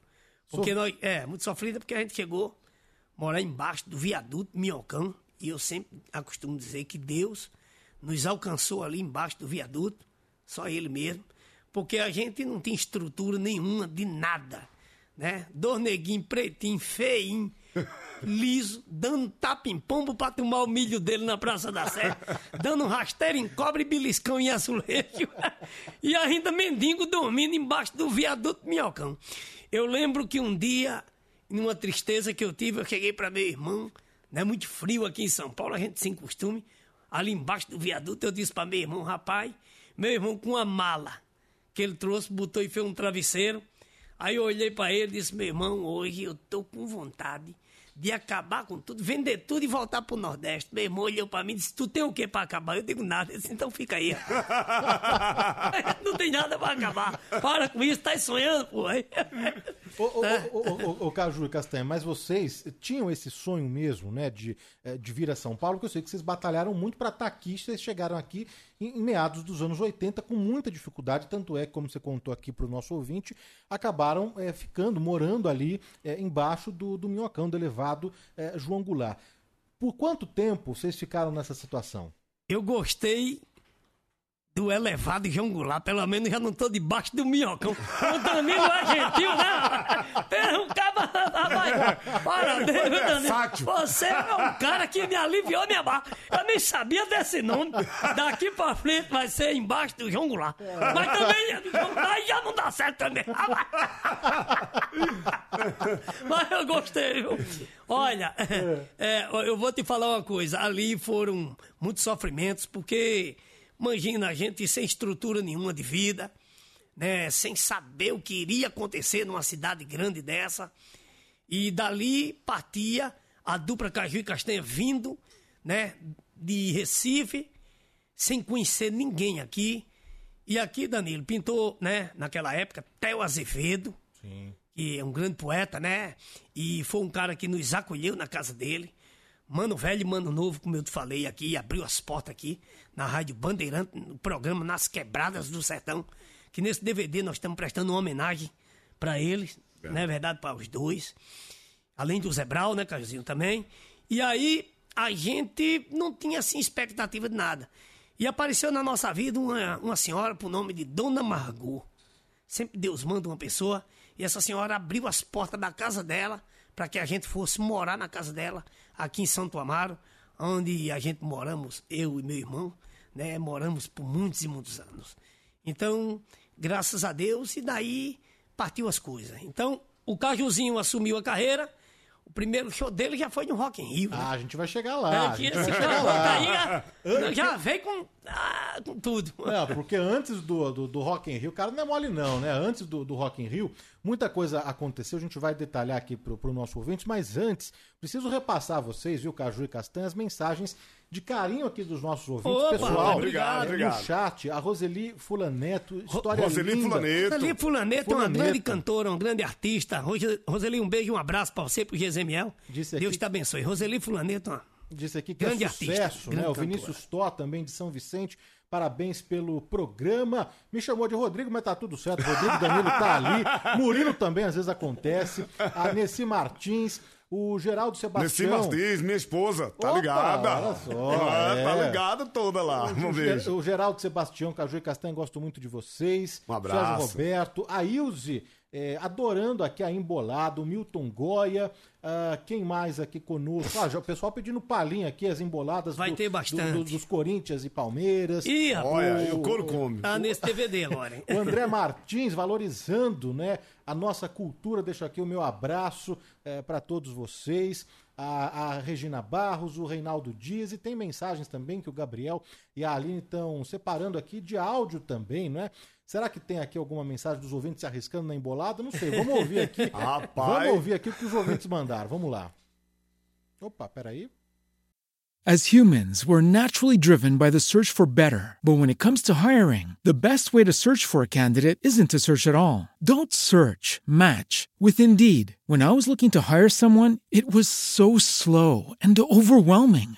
I wish I had used Indeed. If you need to hire, you need Indeed. Indeed is your matching and hiring platform with over 350 million global monthly visitors, according to Indeed data, and a matching engine that helps you find quality candidates fast. Ditch the busy work. Use Indeed for scheduling, screening, and messaging so you can connect with candidates faster. And Indeed doesn't just help you hire faster. 93% of employers agree Indeed delivers the highest quality matches compared to other job sites, according to a recent Indeed survey. And listeners of this show will get a $75 sponsored job credit to get your jobs more visibility at Indeed.com slash podcast. That's Indeed.com slash podcast. Terms and conditions apply.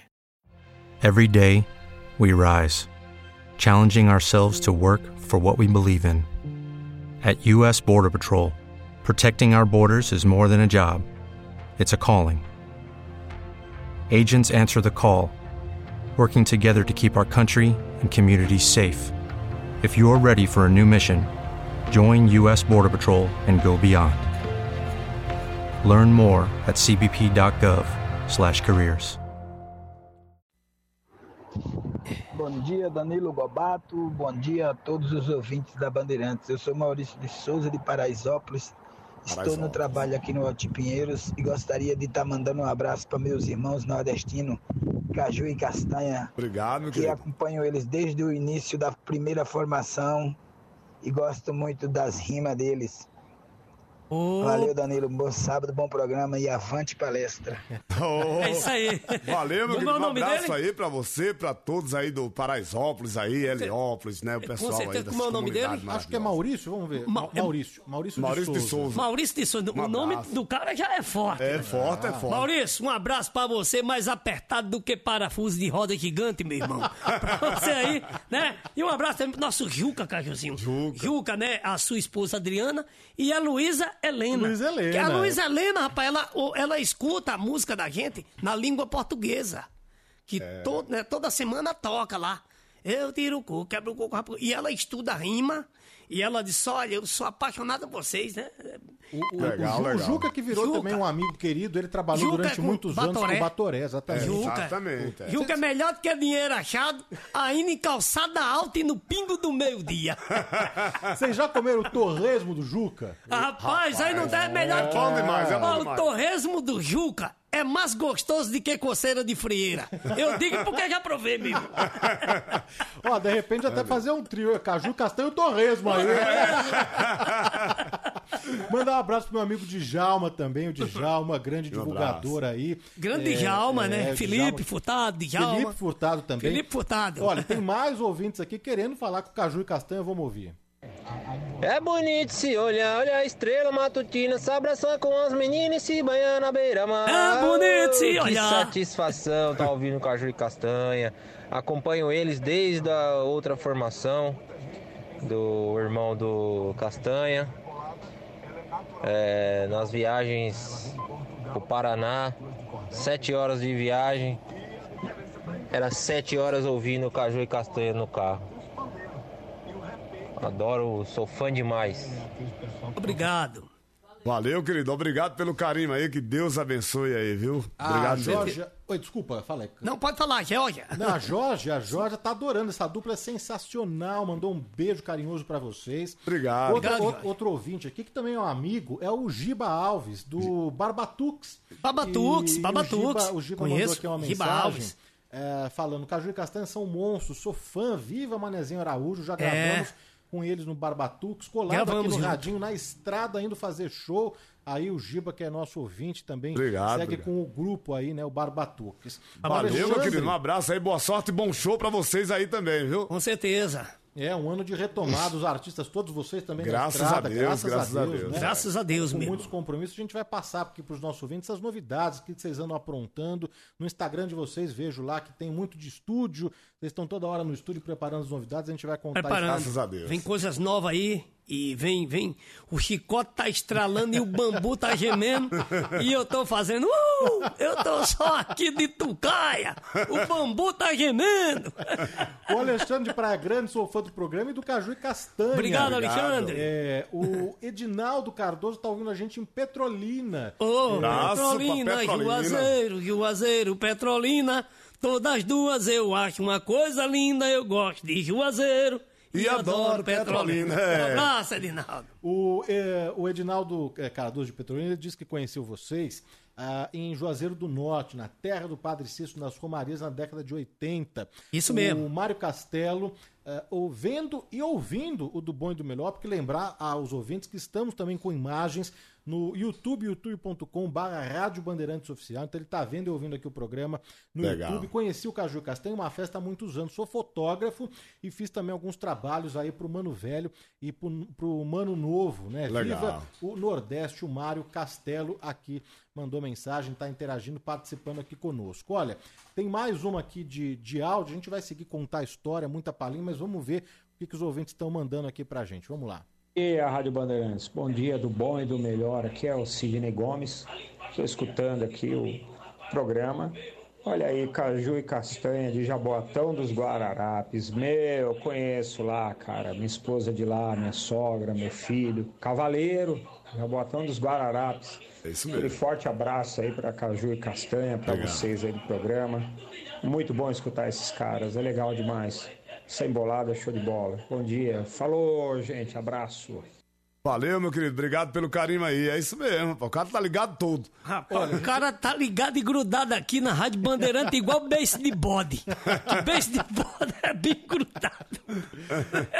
Olha, a gente vai seguir aqui, não é? Contando história. Tem muitos ouvintes, muitas mensagens. A gente vai registrar tudo aqui. A Rosânia Portugal, eh, o Renilson Silva. Tô ouvindo aqui em Irecê, na Bahia. Irecê, um abraço aí pra. Em breve vamos estar em Irecê, na Se Deus Bahia, Quiser. se Deus Irecê é quiser. a terra da minha esposa lá. Que um dia- beijo e um abraço pra Dia todos 5 Irecê. de Bahia. fevereiro estamos para fazer um grande show em Irecê aí. Verdade. Um na abraço pra todos de Irecê, o Ibaí, São aquela José do Rio. todinha ali. São José, né? Na Missão José do Rio Preto. São José do Rio Preto, Dia né? Que agora é dia 13, 14, né? É, dia 13 que Dia diga. 13, é.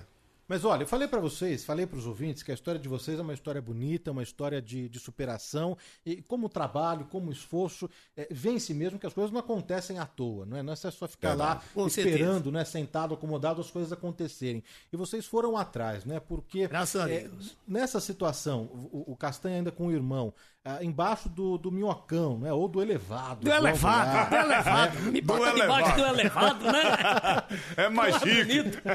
tocando em São Paulo, tocando nos ônibus, tocando nas praças, vocês ficaram é, sabendo ali é, que o Rolando Boldrin frequentava um, um restaurante e o Rolando, na época, é, o Boldrin, ele apresentava o Som Brasil é, na Globo, né? Na Globo, com e certeza. O que, que aconteceu aí nesse restaurante que também acabou mudando a vida de vocês, hein, Castanha? Olha, o Dominguinhos, grande artista, né? O Dominguinhos, Saudoso ele, Dominguinhos, ele disse, eu lembro que ele esteve em Recife, e aí a gente se encontrou em Recife, ele disse, olha, tem um caboclo que vai adorar conhecer vocês, chama-se Rolando Bodrim.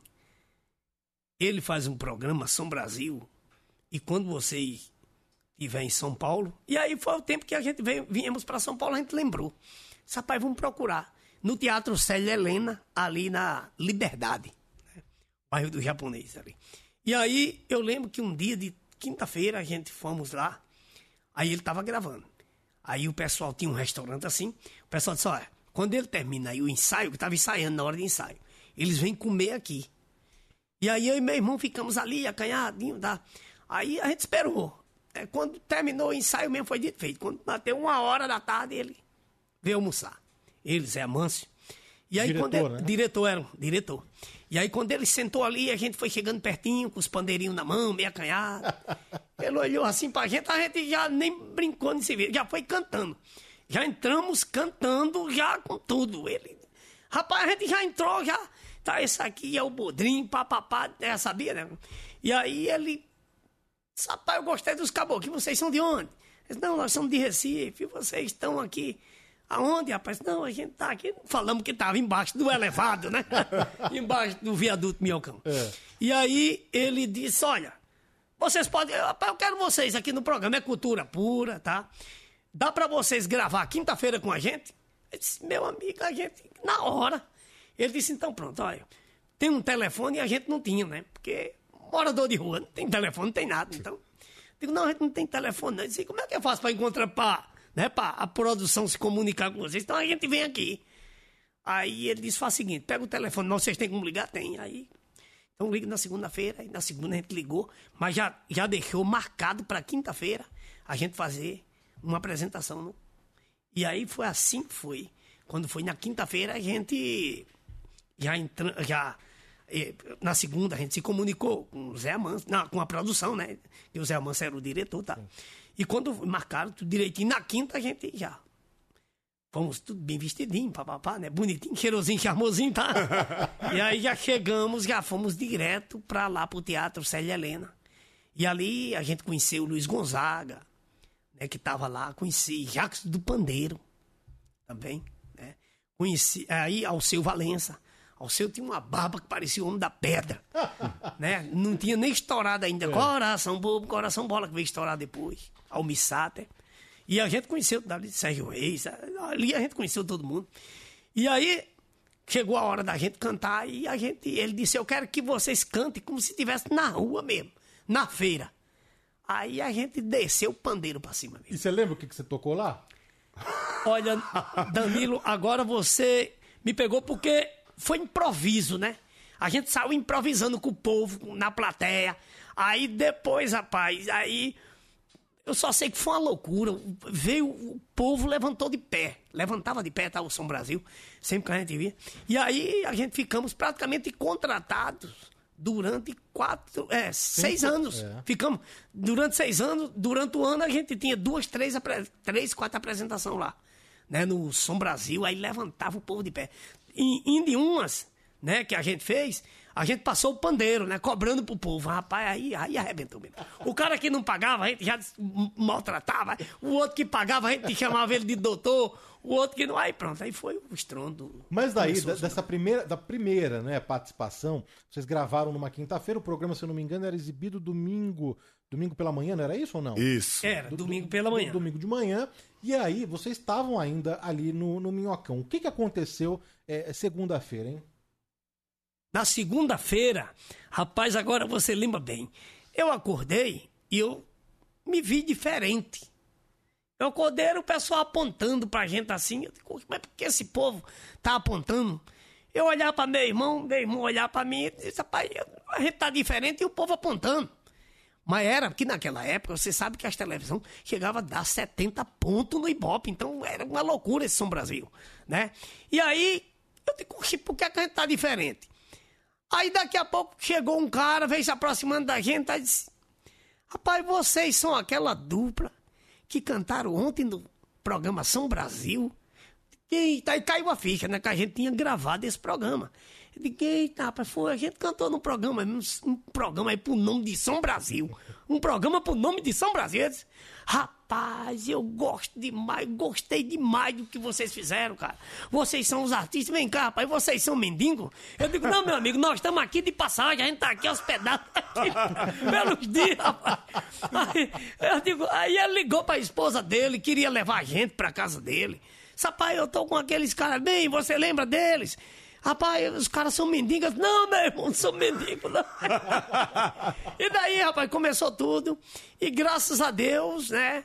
E Deus nos foi né, abençoando e abençoando. Depois saiu o Bodrim, ficou Lima Duarte. E lá continuou, Caju e Castanha com Lima Duarte. Depois a gente viajou é, seis anos aqui com o Clube do Bolinha, né? O Bolinha, viajamos aqui com ele também, que fazia aqui na Rede Bandeirante. E aí começou a trajetória do Caju e Castanha, foi uma coisa, graças a Deus até hoje, né? Depois veio com tempo, né? Que veio meu irmão a falecer, tá? E aí veio a entrada do Cajuzinho. Vamos contar, porque até então, né, Cajuzinho? O Cajuzinho não tava ainda na, né, na, na Não história. tava, não. Não, não, não. não. Mas vai eu, chegar não- lá. eu não sonhava nem nascer ainda. mas, mas vai chegar lá. Olha, preciso aqui mandar um beijo. A Lídia Montrezó tá acompanhando o Caju e Castanha Sensacional. Valdelino Beijão. de Figueiredo, eh, Rádio Bandeirantes, a melhor. A Sandra Braga, eh, o Sérgio Roberto, excelente entrevista. Eles são bons demais. Obrigado, Sérgio. Paulo Martins, Obrigado parabéns. Danilo, por mais um programa. Gostoso de ouvir. O Caju e Castanha fazem o nosso dia mais divertido com suas histórias as- e, a- e as emboladas. Obrigado. A Val que acompanha a gente em Santos. O Agamenon Fernandes, Danilo, se der, dê um abraço no Caju e Castanha, tá dado aqui então. Obrigado, o meu querido. garoto. Jairo Melo Guimarães, estou assistindo aqui em Penedo, Alagoas. Penedo. A Kátia, a Kátia Martins, a Rosânia Portugal, Fabiano Pimentel, Nelly de Jesus, de Brito Melo, o Gutenberg Oliveira, a Fátima Aquino do Nascimento também está acompanhando a gente aqui pelo YouTube. Muitas mensagens de carinho aqui dos ouvintes, faço questão aqui de, de registrar e, Obrigado, e, Danilo. repassar aqui a vocês. Tem mensagem de áudio aqui? Vamos ouvir aqui então. Vamos peraí. Bom dia, Danilo, tudo bem? Adoro a sua risada. Esse programa está sensacional com Caju e Castanha. Obrigado. Eu Obrigado. os conheci no programa do Sandro Santos, quando eu Sandro ouvia Santos, na a- madrugada. É, é a Eu voz falei, dos "Nossa, encantos. Que dupla muito, muito legal. Aí comecei a ouvir o Sandro Santos todos os dias, quase colocava as músicas dele. Comecei a me inteirar da dupla. Obrigado. Olha, o seu programa está incrível. Parabéns mais uma vez. Que alegria ver que história de vida desse, dessa dupla, tanto o antigo como o atual. Parabéns, Danilo. Aqui é Elis Freitas de Guarulhos. Um beijo para todos. Beijo, Elis, obrigado. Um beijo, minha linda. Obrigado. Obrigado, Olá, pelo carinho amigos, aí. um grande abraço. Um grande abraço ao Caju e Castanha. Essa, essa dupla sensacional. É meu pai curtiu vocês muito com a minha mãezinha que já não está mais entre a gente. Um grande Oh. abraço aí pro litoral. Show de Itaém, Thiago. Opa, Manda um abraço Itaém. pro meu pai Carlos aí. Seu Carlos, um abraço Um aqui. abraço aí pro pessoal de Itanhaém também aí, É, um né? abraço, seu Litoral Carlos. Paulista. Deus lhe abençoe, viu? Né? Amém, com Senhor e certeza. sua família. E um beijo e um abraço O pro pessoal do. Guarulhos também. É uma riqueza, é o berço da cultura Amém. popular brasileira, né? Verdade. Aqui tem celeiro de artistas, principalmente cantores, repentistas, cordelistas e toda a expressão da cultura popular. E esses dois personagens, Caju e Castanha, faz parte desse contexto cultural. Muito obrigado. Moisés de São Cristóvão, Sergipe. Um abraço a todos. São Cristóvão, já cantei em Sergipe. Primeiro sucesso da gente, fui lá. Verdade, verdade. Um abração pra você, meu querido. Deus abençoe. Olha, vou registrar aqui mais mensagens de, de textos também, de texto, né? Que estão chegando aqui. O Carlos José de Praia Grande. é, também aqui na, na escuta. A, quem mais? A Ana Dias, vale do, do Vale do Ribeira. é, With Lucky Land slots, you can get lucky just about anywhere. Dearly beloved, we are gathered here today to. Has anyone seen the bride and groom? Sorry, sorry, we're here. We were getting lucky in the limo and we lost track of time. No, Lucky Land Casino, with cash prizes that add up quicker than a guest registry. In that case, I pronounce you lucky. Play for free at LuckyLandSlots.com. Daily bonuses are waiting. No purchase necessary. Void where prohibited by law. 18 plus. Terms and conditions apply. See website for details. Lucky Land Casino asking people what's the weirdest place you've gotten lucky? Lucky? In line at the deli, I guess? Aha, in my dentist's office. More than once, actually. Do I have to say? Yes, you do. In the car before my kids' PTA meeting. Really? Yes. Excuse me, what's the weirdest place you've gotten lucky? I never win and tell. Well, there you have it. You can get lucky anywhere playing at LuckyLandSlots.com. Play for free right now. Are you feeling lucky? No purchase necessary. Void where prohibited by law. 18 plus. Terms and conditions apply. See website for details. Bom dia, amo muito ouvir vocês. É, parabéns, muito sucesso. Obrigado, O Fagner de Santos, essa dupla é fantástica. Todo ano estavam aqui na festa junina em Santos. Quando eu era pequeno, eu esperava eles para tocar a música do Futebol no Inferno. Tocava todo dia de manhã. Futebol no rádio. inferno. É verdade, Santos lá no Morro Nova em Sintra, Santos, né? mandar um abraço pra Edson Ventura. Edson Diz, Ventura, tô lá é curtindo, tô grudado igual beijo de bode aqui É no verdade, Danilo. é. Um abraço, Edson Ventura, viu? Pra, Júlio você, pra sua mamãe aí, Dona Zélia. O Júlio também, maranhense, mora em Alagoinhas, no Agreste Baiano.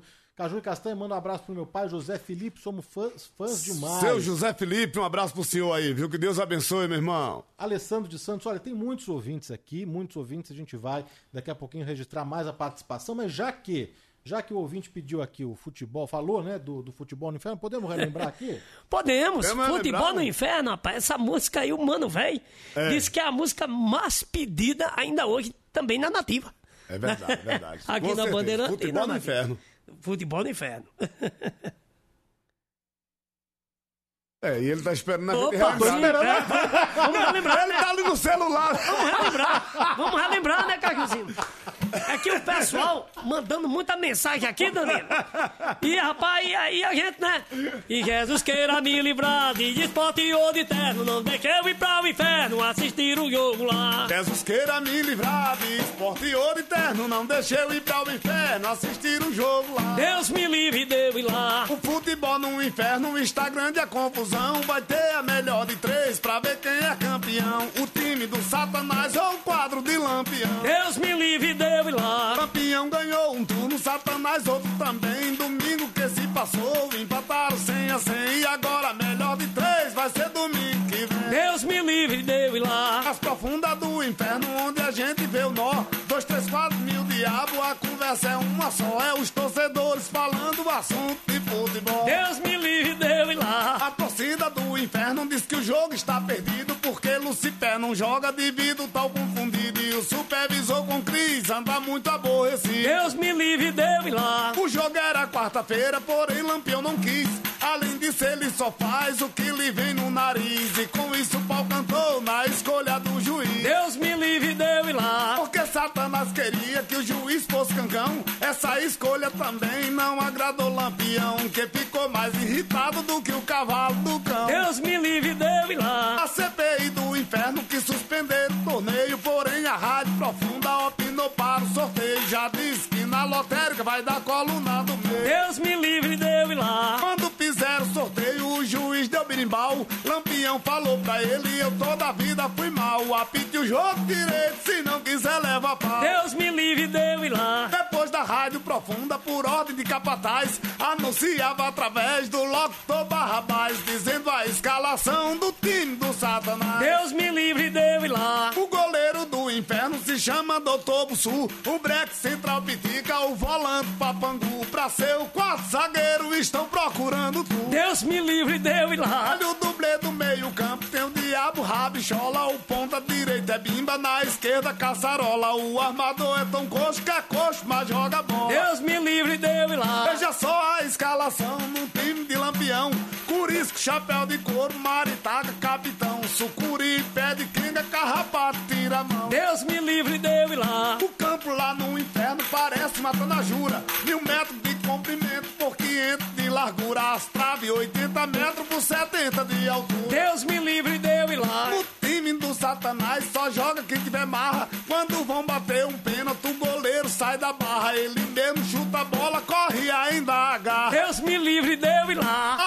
Pesa 100 quilos e é de aço maciço. Se o jogador for expulso, leva um cacete roliço. E quando o jogo termina, toma um bom chá de sumiço. Deus me livre de eu ir lá. E torcer por lampião, entrar no campo de graça. Mas pra passar na roleta, precisa ter muita raça. E lá dentro ainda ganha um picolé de cachaça. Deus me livre de eu ir lá. Danilo, meu caro amigo, olha, escuta o que eu vou falar. Eu tô cantando daqui, você escutando de lá. Enquanto eu tô me lascando, fica esse corno falando. Deus me livre, Deus me livre. Aí não dá certo não, né, Danilo? Rapaz, Bom essa, demais. essa música, Danilo, ela tem uma história muito bonita. Nós tivemos em, em Paris fazendo show. Rapaz, eu já fui mais humilde, mas né? vocês são finos demais, É, né? vai. É, O elevado é. subiu mesmo, O hein? elevado subiu, graças a Deus. Nós tivemos em Paris fazendo uma turnê, né, na Europa. E olha, rapaz, quando a gente chegou lá, o que o pessoal, o, o- o teatro inteiro, futebol no inferno, futebol no inferno. Tem muitas, claro, tem muitas músicas. Hoje, em todos os shows, né, É, que a gente vai, o pessoal pede. A gente faz um show aí de duas horas, tudo a pedido de músicas de, que o pessoal conhece. Graças Mas o futebol do inferno até hoje é um, é um ícone, assim como o ladrão besta, o ladrão sabido. Né? Amigo meu, mulher de amigo meu, a mulher do corno rico, mulher do corno pobre. É, e tantas coisas, o rico e o pobre, né? É verdade. Ah, a gente vai de tocar aqui 100 ao longo do, milhões. do programa É. umas palhinhas, uns trechinhos desses sucessos todos. Falar que o Caju e Castanha tem aqui um Instagram, não é? Caju e Castanha Oficial. Por Isso. lá tem a agenda de shows, as novidades, os bastidores e também o telefone para contato, para shows, né? Você fala ali Opa, tudo o tem lá. Felipe Furtado. É 96425777. Será que é isso? Falei certo? Deixa eu colocar o celular, É, tô ficando velho. É isso é mesmo. 9 96 6425 7777. Ah, isso aí, ficou bem melhor aí, né, Caju? Ficou mais fácil desse jeito, né? Vocês fazem a enro- a embolada, eu faço a enrolada aqui, né? mas, mas tá aí o Mas telefone de, de contato do Felipe Furtado, contato para shows, telefone para contato, Caju e Castanho Oficial no Instagram. Bom, a gente tá falando que vocês se apresentaram ali é, no Som Brasil, fez um sucesso mesmo, né? E, e aí depois, cortando já é, pro início do- dos anos 2000, é, foi aí que o, que o seu irmão, né, Castanho, ficou doente, é, no, no- show, inclusive, num festival que vocês estavam participando, no Abril Pro Rock, não foi? Justamente, no Abril pro Rock, né? Meu irmão, ele sentiu umas dores. E nessas dores que ele sentiu, ele passou muito mal. E aí a gente ficamos, eu fiquei assim no momento ele, ele as dor que ele sentiu foi muito forte, que eu continuei cantando sem sem praticamente sem parar, né? Pá, pá, pá, cantando, cantando, cantando, porque ele não, não ele não acompanhou mais. Aí, beleza, eu parei, a embolada, e naquela hora que eu parei, a Mangina abriu pro rock, o povo em cima, aquela multidão dos roqueiros, que a embolada ela se enquadra muito, né, com o pessoal do rock. Tanto é que essa música Futebol no Inferno, nós gravamos com a banda de rock também, Vivendo do Ócio. Exatamente. E cantamos, né, No Lula Palusa. no Lula Palusa. 2013. Cantamos em 2013, teve Caju e Castanho no Lula Palusa, como teve no Rock in Rio. Mas aí, é, quando foi no outro dia, a gente. esse Caju ia dor, aí deu uma acalmada, tudo, aí a gente fomos fazer né, um exame, né? Quando chegou lá, eu lembro que fui no Hospital do Câncer, lá em Recife. E por incrível que pareça, a gente tinha feito show nesse hospital, que a gente cantava todo ano, fazia lá pros internos. E aí, quando ele fez o exame, tá? Aí diagnosticou que ele estava com um tumor no pulmão. Aí começou, né, assim, a correria, o sofrimento. E Deus imediatamente né, providenciou aqui o Cajuzinho, que é meu sobrinho. Veio né, de uma família muito pobre, mas uma família quase humilde. Oxê, porque quase. Então, uma família, uma família muito, muito pobre, mas quase honesta. né, né, Cajuzinho? É não, é não. E graças a Deus, né? Deus nos deu o amparato. Ainda segurou ele dois anos. Cantou comigo, fizemos todos os programas de televisão. e Shows ainda. Mas depois Deus tinha outro projeto e levou ele. 2001 foi? Em 2001 ele partiu. 2001. E aí continuou o Cajuzinho que hoje, graças a Deus, aonde vai, a multidão acompanha e, Graças a Deus. Ô, ô, e estamos firmes aí. Ô, Caju, quando a gente vê um artista né, no palco, eh, nos programas de rádio, de televisão, eh, a gente tende, tende a associar, assim, a gente tende a glamourizar, não é? Com Eh, certeza. a gente, Rapaz, né, se eu falasse bonito desse jeito aí, eu não falava com ninguém, meu amigo. Entrou agora, falou de uma maneira que se eu for pra repetir, eu não consigo, meu amigo.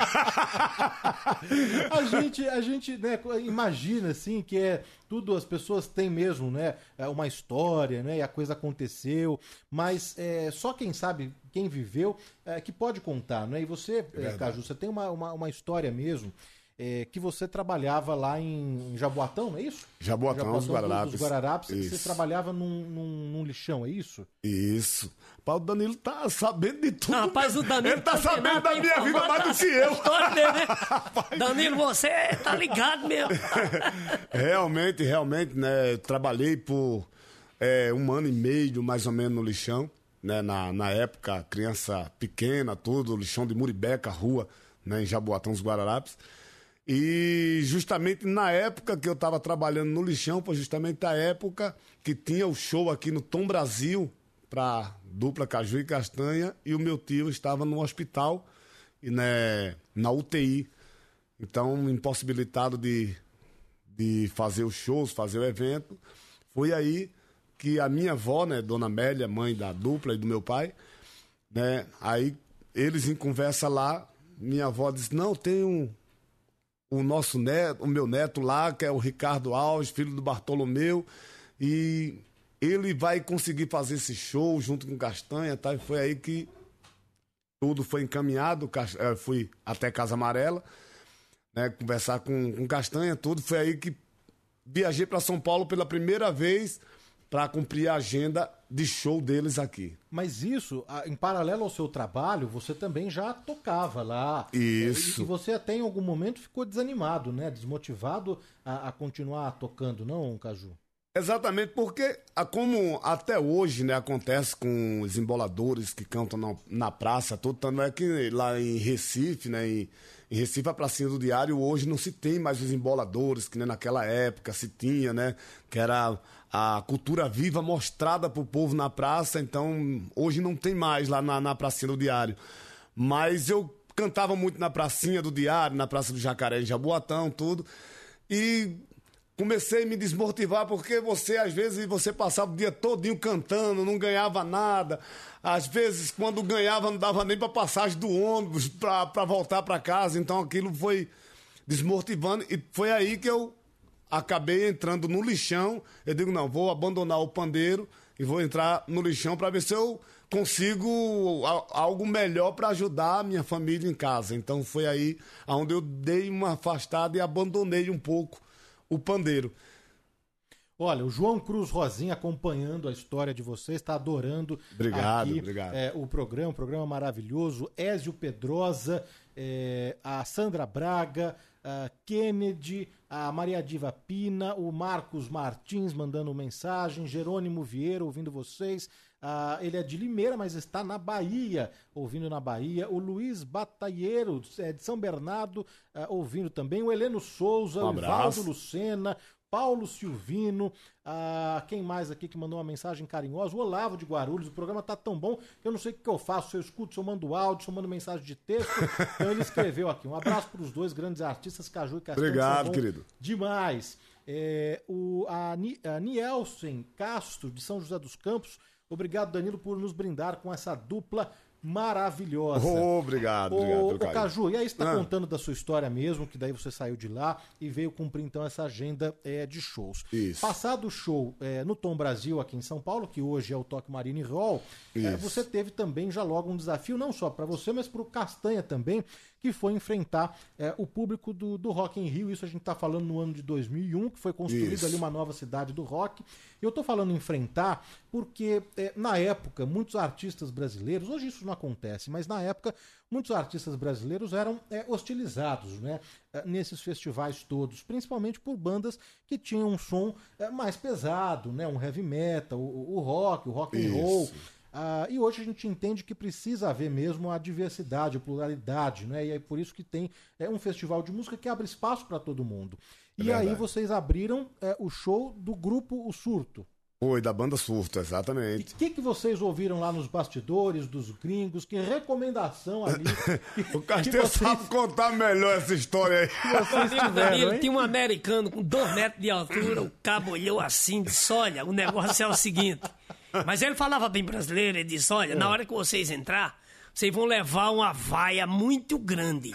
Eu digo, mas tem locutor para apresentar isso? Não, não tem não. Aqui não tem locutor não. Vocês vão entrar na porrada. Aí ele disse, não se meta brabo, porque o Carlinhos Brau relevou uns canecos. Foi, ficou brabo e o povo partiu pra cima. Então, fica quieto, vocês vão entrar.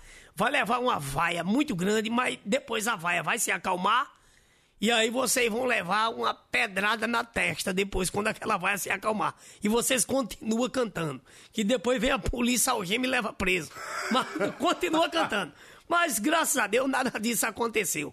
O que aconteceu foi o seguinte: é que quando a gente estava cantando, naquela época, o Jornal Nacional entrava e tinha que chamar a matéria, e a matéria tinha que ser com quem estava no palco.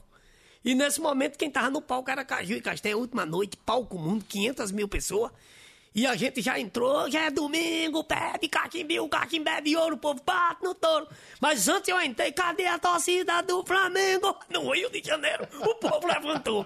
Então, quer dizer, quando Cid Moreira chamou, e quem tá no momento no palco aí, as câmeras tudo viradas pra nós, só nesse momento, quem tá arrebentando aqui é o Caju e Castanha no palco do Rock in Rio. Só que quando eu olhei de longe, Danilo, tinha uma ola que vinha. Aquela ola vinha aí fora, mas, mas vinha muito longe, que era quase dois, quilômetros. de- Então as câmeras estavam posicionadas pra gente no palco. Aí eu vinha, aquela ola vinha se aproximando. Né? E tinha um, né, uma banda também que ia entrar, que estavam doidos já pra entrar. Uma banda começando, a Aero Maiden. Ele entrava depois também. Assim.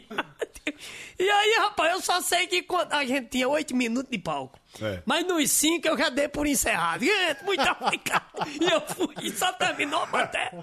Um abraço! Aê! A turma não sabia nem quem era que tava no palco. Tava mundo- ali tava todo mundo doido, bicho. Então, mas foi muito bacana, foi É, muito começou legal. com tudo, hein, Caju? Graças a Deus. É, Já começou com já, já comecei com tudo e mais um pouco, né? De- Deus disse: Eu vou começar você num teste logo pesado, neguinho.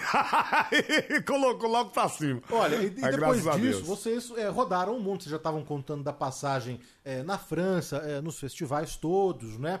E aí, é, depois, no ano seguinte, em 2002, é que vocês ganharam é, o Grammy Latino, né? Vocês Isso. receberam muitas indicações e venceram ah, em em 2002. E aí tem uma história ótima também, né? Que aí eu quero saber, eu tô curioso também em saber, viu, ô, ô Castanho? Eu sei que você deu uma cafungada aí nos cangotes da Madonna. Mas é a Madonna, né?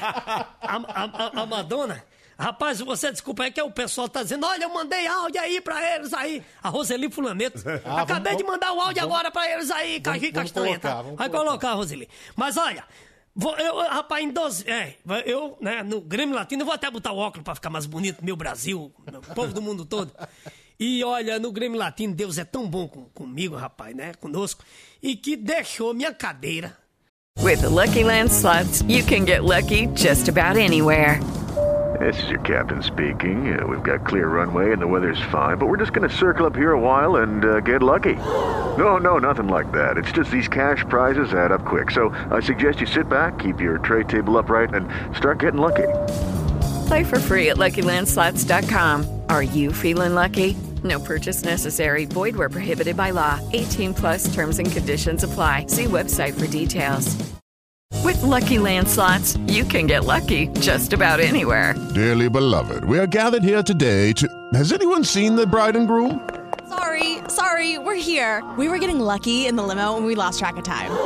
No, Lucky Land Casino, with cash prizes that add up quicker than a guest registry. In that case, I pronounce you lucky. Play for free at LuckyLandSlots.com. Daily bonuses are waiting. No purchase necessary. Void where prohibited by law. 18 plus. Terms and conditions apply. See website for details. no meio, ali na onde é entregue o Oscar, isso em Los Angeles. Eu sentado no meio, minha, minha poltrona caiu no meio. Agora, do meu lado tava Thalia, que faz, tava com aquela novela Maria do Bairro. Maria do Bairro. Né, que tava estourada aqui no Brasil. E do outro lado, Madonna. E eu no meio, no escurinho da noite. No escurinho do cinema. Né? No escurinho do cinema. Então eu sentado ali, eu dizia, mamãe, em Hollywood, hospedado em Hollywood, em Beverly Hills. E eu olhava assim e dizia, mamãe, se um dia eu fui pobre, eu não me lembro mais. não, eu, se um dia eu fui mendigo de rua, eu já, eu já me esqueci. A humildade ali acabou, né? Ficou zero. Mas aí, rapaz, eu aí, né, ali no escurinho da noite, eu dizia, meu Deus do céu, eu vou sentir o perfume agora aqui dos Estados Unidos. Aí eu virava a cara, assim, virava a cara, aí passava pra Madonna, só que ela não via, né, claro. né? Ela ligada lá no, né, no, nos os comunicadores, né, anunciando né, a premiação. Aí eu virava assim, Aí senti aquele perfume americano, rapaz. Eita, perfume cheiroso. Aí disse, agora eu vou pro México. Pra ver se também é o mesmo aroma. Aí virava Danilo assim, ó. Aí eu digo, mano, rapaz, eu não sei qual é aqui que tá mais cheiroso. Então, Foi um privilégio de Deus, Danilo. Ah, que maravilha, que história. E aí, né, Caju, vocês receberam aí o Grammy Latino. Sim. Graças a Deus, verdade. O Lenine que gritou lá, caju e castanha. A gente não entendeu nada. É, Os americanos falou Os e a gente americanos não... falando, a gente não Ficamos entendia mais nada. perdidos que tudo na vida. Com certeza, os americanos dizendo, rapaz, é caju e castanha. Lenine tá gritou de lá, Lenine rapaz, são gritou, e vocês, dois filhos de uma égua. Vamos mandar um abraço pro Jacques Santunes, Caju. Jacques tá? Santunes, Já nos verdade, ouvindo lá no Rio. O poeta. E o compadre Paulinho também.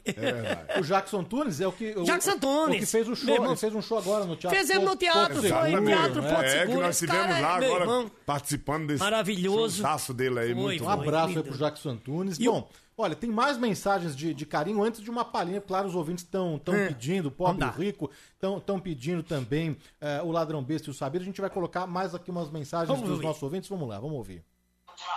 Muito obrigado, Castanha e Caju. Muito obrigado. Por muito tempo, vocês fizeram minha felicidade. A gente, quando estava com depressão, você veio me animar. Muito obrigado, Castanha e Caju. Deus te abençoe. Tony de Itaquera. Bom dia, Danilo. Como é que tá? Aqui é o Roberto de São Bernardo. Olha, eu já dei muito dinheiro pro Castanha e Caju na Praça da Sé, viu?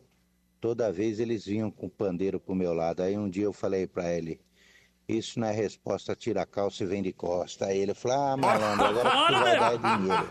E eu tive que dar dinheiro naquele pandeiro dele, mas foi muito legal.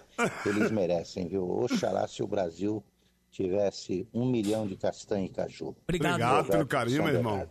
Muito obrigado. O, o Fábio Galvão de Santos, o Geraldo Kadoshi. Ah, quem mais? Ah, tem uma mensagem aqui de, de áudio também, uma outra, vamos ouvir. Eu adoro castanha e caju. Eu lembro que eu era mais jovem e eu tinha. Meu pai tinha um LP deles que tinha a música é, O Ladrão Besta e o Sabido. Eu adoro essa música, queria ouvir de novo. Um abraço, Castanha e Caju. Viva o Nordeste, um beijo pra vocês e parabéns à Rádio Bandeirantes por todo sábado trazer uma maravilha da música brasileira pra gente. Ô, bom dia, Danilo. Aqui é a cantora Roseli Flaneto. Estou vendo esse belo podcast aí com essa dupla maravilhosa, sensacional, ícones da nossa cultura popular brasileira e nordestina. O meu carinho aí a essa dupla maravilhosa, Caju e Castanha. Que Deus abençoe vocês imensamente, imensamente, com muitos, muita saúde, muito sucesso. Obrigado. Mil beijos e uma rajada, mas é claro que é de beijos. Aí é beijo demais, né, Danilo? Abraço, Uma abraço. rajada de beijo. É. Roseli Fulaneto, grande cantora, grande artista. Obrigado pelo carinho. Olha, a gente consegue fazer aqui, emendar o, o ladrão besta e o sabido junto com o pobre e o rico? Dá pra fazer? Vamos, vamos fazer um trechinho de cada um, fazer um poporrizinho aqui pra. Com pra- certeza. Pra animar todo mundo. Opa, vamos lá. Quem é que vive mais, o ladrão besta ou o sabido? O besta morre logo e o sabido é garantido. Olha quem é que vive mais, O ladrão besta ou sabido. Besta morre logo e o sabido é garantido. É disso que o ladrão sabido só anda bem arrumado. O seu relógio é de ouro, o seu carro é importado. Passar no meio da polícia ainda é cumprimentado. E você deu o ladrão besta, anda igual um bacural, não pode ouvir um alarme. Pensa que é o uau, sai capeste na carreira, que é pra não morrer no pau. Quem é que vive mais? O ladrão besta ou sabido? Quem é que o besta morre logo e o sabido é garantido. É disso que o ladrão sabido rouba carro e avião, sequestra filho de rico, leva ele pro Japão. Se o rico quiser seu filho, tem que pagar um bilhão. E você deu o ladrão besta, acorda de manhãzinha, entra no quintal alheio, vai roubar uma galinha, recebe um tiro de 12 pela porta da cozinha. Quem é que vive mais? O ladrão besta ou sabido? O besta morre logo e o sabido é garantido. O filho do rico, contudo, tá na melhor. Já o filho do pobre sem nada tá na pior. E o filho do rico, contudo, tá na melhor. E o filho do pobre sem nada tá na pior. O filho do rico, quando senta pra almoçar, tem lasanha com filé, picanha com caviar, um suquinho natural ou um copo de guaraná. Já o filho do pobre não sabe o que é almoçar. Quando pede qualquer coisa, é farinha com preá e uns quatro tapas nas costas pra ele não se engasgar. Olha o filho do rico, com tudo tá na melhor. E o filho do pobre sem nada tá na pior. O filho do rico vai pra praia se banhar, bota um short de banho, dá gosto às meninas olhar e dá mais de 20 mergulhos, nada da peste molhar. Já o filho do pobre só toma banho de riacho, é uma cueca grande, é aquele esculacho. Quando ele levanta as pernas, os ovos saltam pro baixo. Olha o filho do rico, com tudo tá na melhor. E o filho do pobre, sem nada na pior. E canta caju e castanha na onda da maré cheia. Cante pra mulher bonita que eu canto pra mulher feia. E canta caju e castanha na onda da maré cheia. E cante pra mulher bonita que eu canto pra mulher feia. Ela diz que a mulher bonita é quem mais chama atenção. Ela pode ser pobrezinha, morar em um barracão. Mas ela é quem faz o homem sentir uma grande emoção. E diz que a mulher feia dá até dor de barriga em qualquer canto que chega. Arranja logo uma briga, só anda se rebolando que nem bunda de formiga. Canta caju e castanha na onda da maré cheia. Cante pra mulher bonita que eu canto pra mulher feia. Aê! Caju e Castanha, ao vivo aqui, já lembrando os grandes E a sucessos. cores. E a olha, cores. O Caju e Castanha no Instagram, Caju e Castanha Oficial, lá tem a agenda de shows, as novidades. Com certeza. Eu falei que tem novidade porque eles estão eh, entrando em estúdio, tem gravação, tem muita coisa rolando. Muitas coisas. E temos aqui já no horizonte a Copa do Mundo. Copa eu do sei Mundo. que toda Copa, todo evento, vocês também estão muito ligados a- a- ao futebol. Tem Lógico. várias torcidas aqui pedindo, Palmeiras, Corinthians, enfim.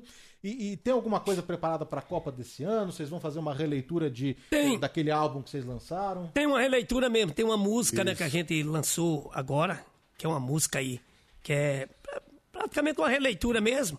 Até porque, Danilo, nós estamos bem focados neste novo Projeto. projeto que vem Tá agora vendo? da dupla Caju e Castanho, que foi gravado né, segunda-feira, terça-feira. Terça-feira, exatamente. Terça-feira, gravado Que aqui é no um- Estúdio da Lapa. Que é um DVD clipe. É um DVD É, um clipe, DVD clipe pela gravadora Atração, mas que vem, vem. Muito bom. Prepara o capacete que leva em pedrada, viu? Algumas coisas inéditas, também bastante regravação também. Com certeza. De outros monstros da música, né? Como Chico um- Sainz. Gravamos Chico Sainz É, nesse disco. exatamente. Que vem um, com a participação do Zé Brau, né?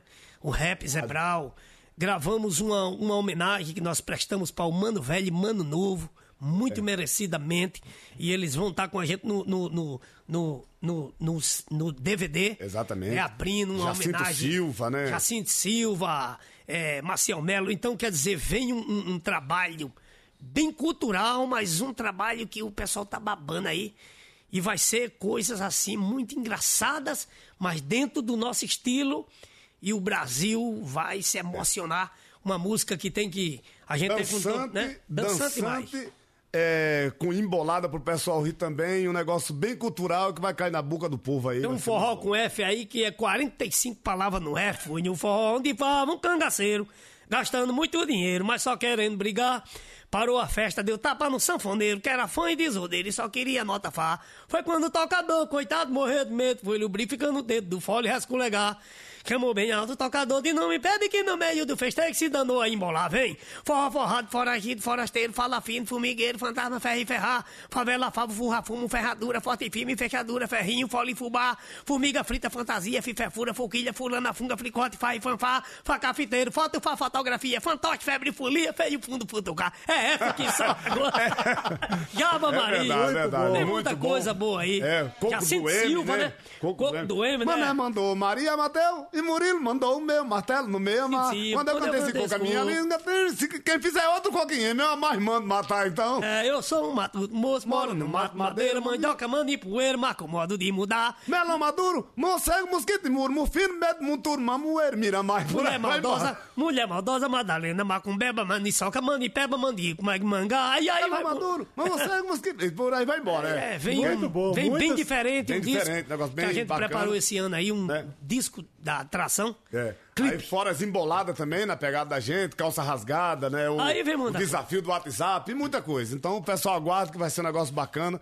Participação do rap aí. Zebral, né? E o Mano Mano Velho, Velho, Mano Mano Novo. Novo. É, verdade. Uma belíssima homenagem que nós estamos prestando pra eles também. Deixar um abraço aqui pro Wilson Rodrigues, está no nosso chat do YouTube, Glauco Chaves, o Marco, a Luiz Palmas acompanhando, o Eduardo Albino, o Evandro Lamoglia, Flávio Godoy, Francine Vieira, Loreta Bellini, Aldélia Vido, Fabiano Sobrinho, Marli Gomes, Silvio Stanzioni, ah, o Caio Carvalho também mandou mensagem para cá acompanhando a gente, o Daniel Batista também aqui na nossa escuta, a Nádia Bacanelli, Thelma Rolim, Marcos Marinho, Margarete Oda, são muitos ouvintes que estão aqui, né, mandando mensagens de, de carinho mesmo.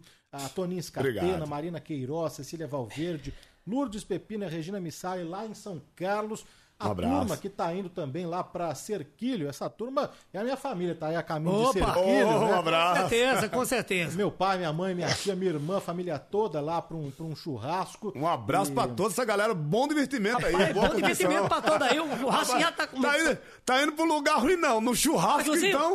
E aproveitar para dizer que nós vamos estar em São José do Rio Preto, agora no dia 13. Dia 13, No Rancho domingão. do Cabeça. É. Vamos estar também no Rancho do Cowboy, no dia do 10 Cowboy. de dezembro e no Mingo Show. Meu amigo Ventura. Ventura disse, não, ah, pode falar que o negócio aqui já fechei. Já tá cruzado, fechado, igual beijo de bode. Ventura lá no Mingo Show, no Rancho do Cowboy também. Beleza. No Guarujá, tá bom? E depois o pessoal vai ver a agenda aí na... né, no, No Instagram, no Caju Instagram, Castanho Oficial. Caju e Castanho Oficial. Agenda completa lá, também deixar um, um beijo pro meu pai, foi aniversário dele essa semana, enfinados, um beijo, pai, parabéns. Olha, agenda completa, Caju e Castanha no Instagram, Caju e Castanha Oficial. Um abraço pro Djalma, pro Felipe, que fizeram a ponte aqui pra essa entrevista. Opa, Djalma e Felipe. E agradecer demais, viu, Caju e Castanha, pela presença aqui no Hello, it is Ryan, and I was on a flight the other day playing one of my favorite social spin slot games on chumbacasino.com. I looked over at the person sitting next to me, and you know what they were doing? They were also playing Chumba Casino. Coincidence? I think not. Everybody's loving having fun with it. Chumba Casino is home to hundreds of casino style games that you can play for free anytime, anywhere, even at 30,000 feet. So sign up now at chumbacasino.com to claim your free welcome bonus. That's chumbacasino.com and live the Chumba life. No purchase necessary. VGW Group. Void were prohibited by law. See terms and conditions. 18 plus. With the Lucky Land slots, you can get lucky just about anywhere. This is your captain speaking. Uh, we've got clear runway and the weather's fine, but we're just going to circle up here a while and uh, get lucky. No, no, nothing like that. It's just these cash prizes add up quick. So I suggest you sit back, keep your tray table upright, and start getting lucky. Play for free at LuckyLandSlots.com. Are you feeling lucky? No purchase necessary. Void where prohibited by law. 18 plus terms and conditions apply. See website for details.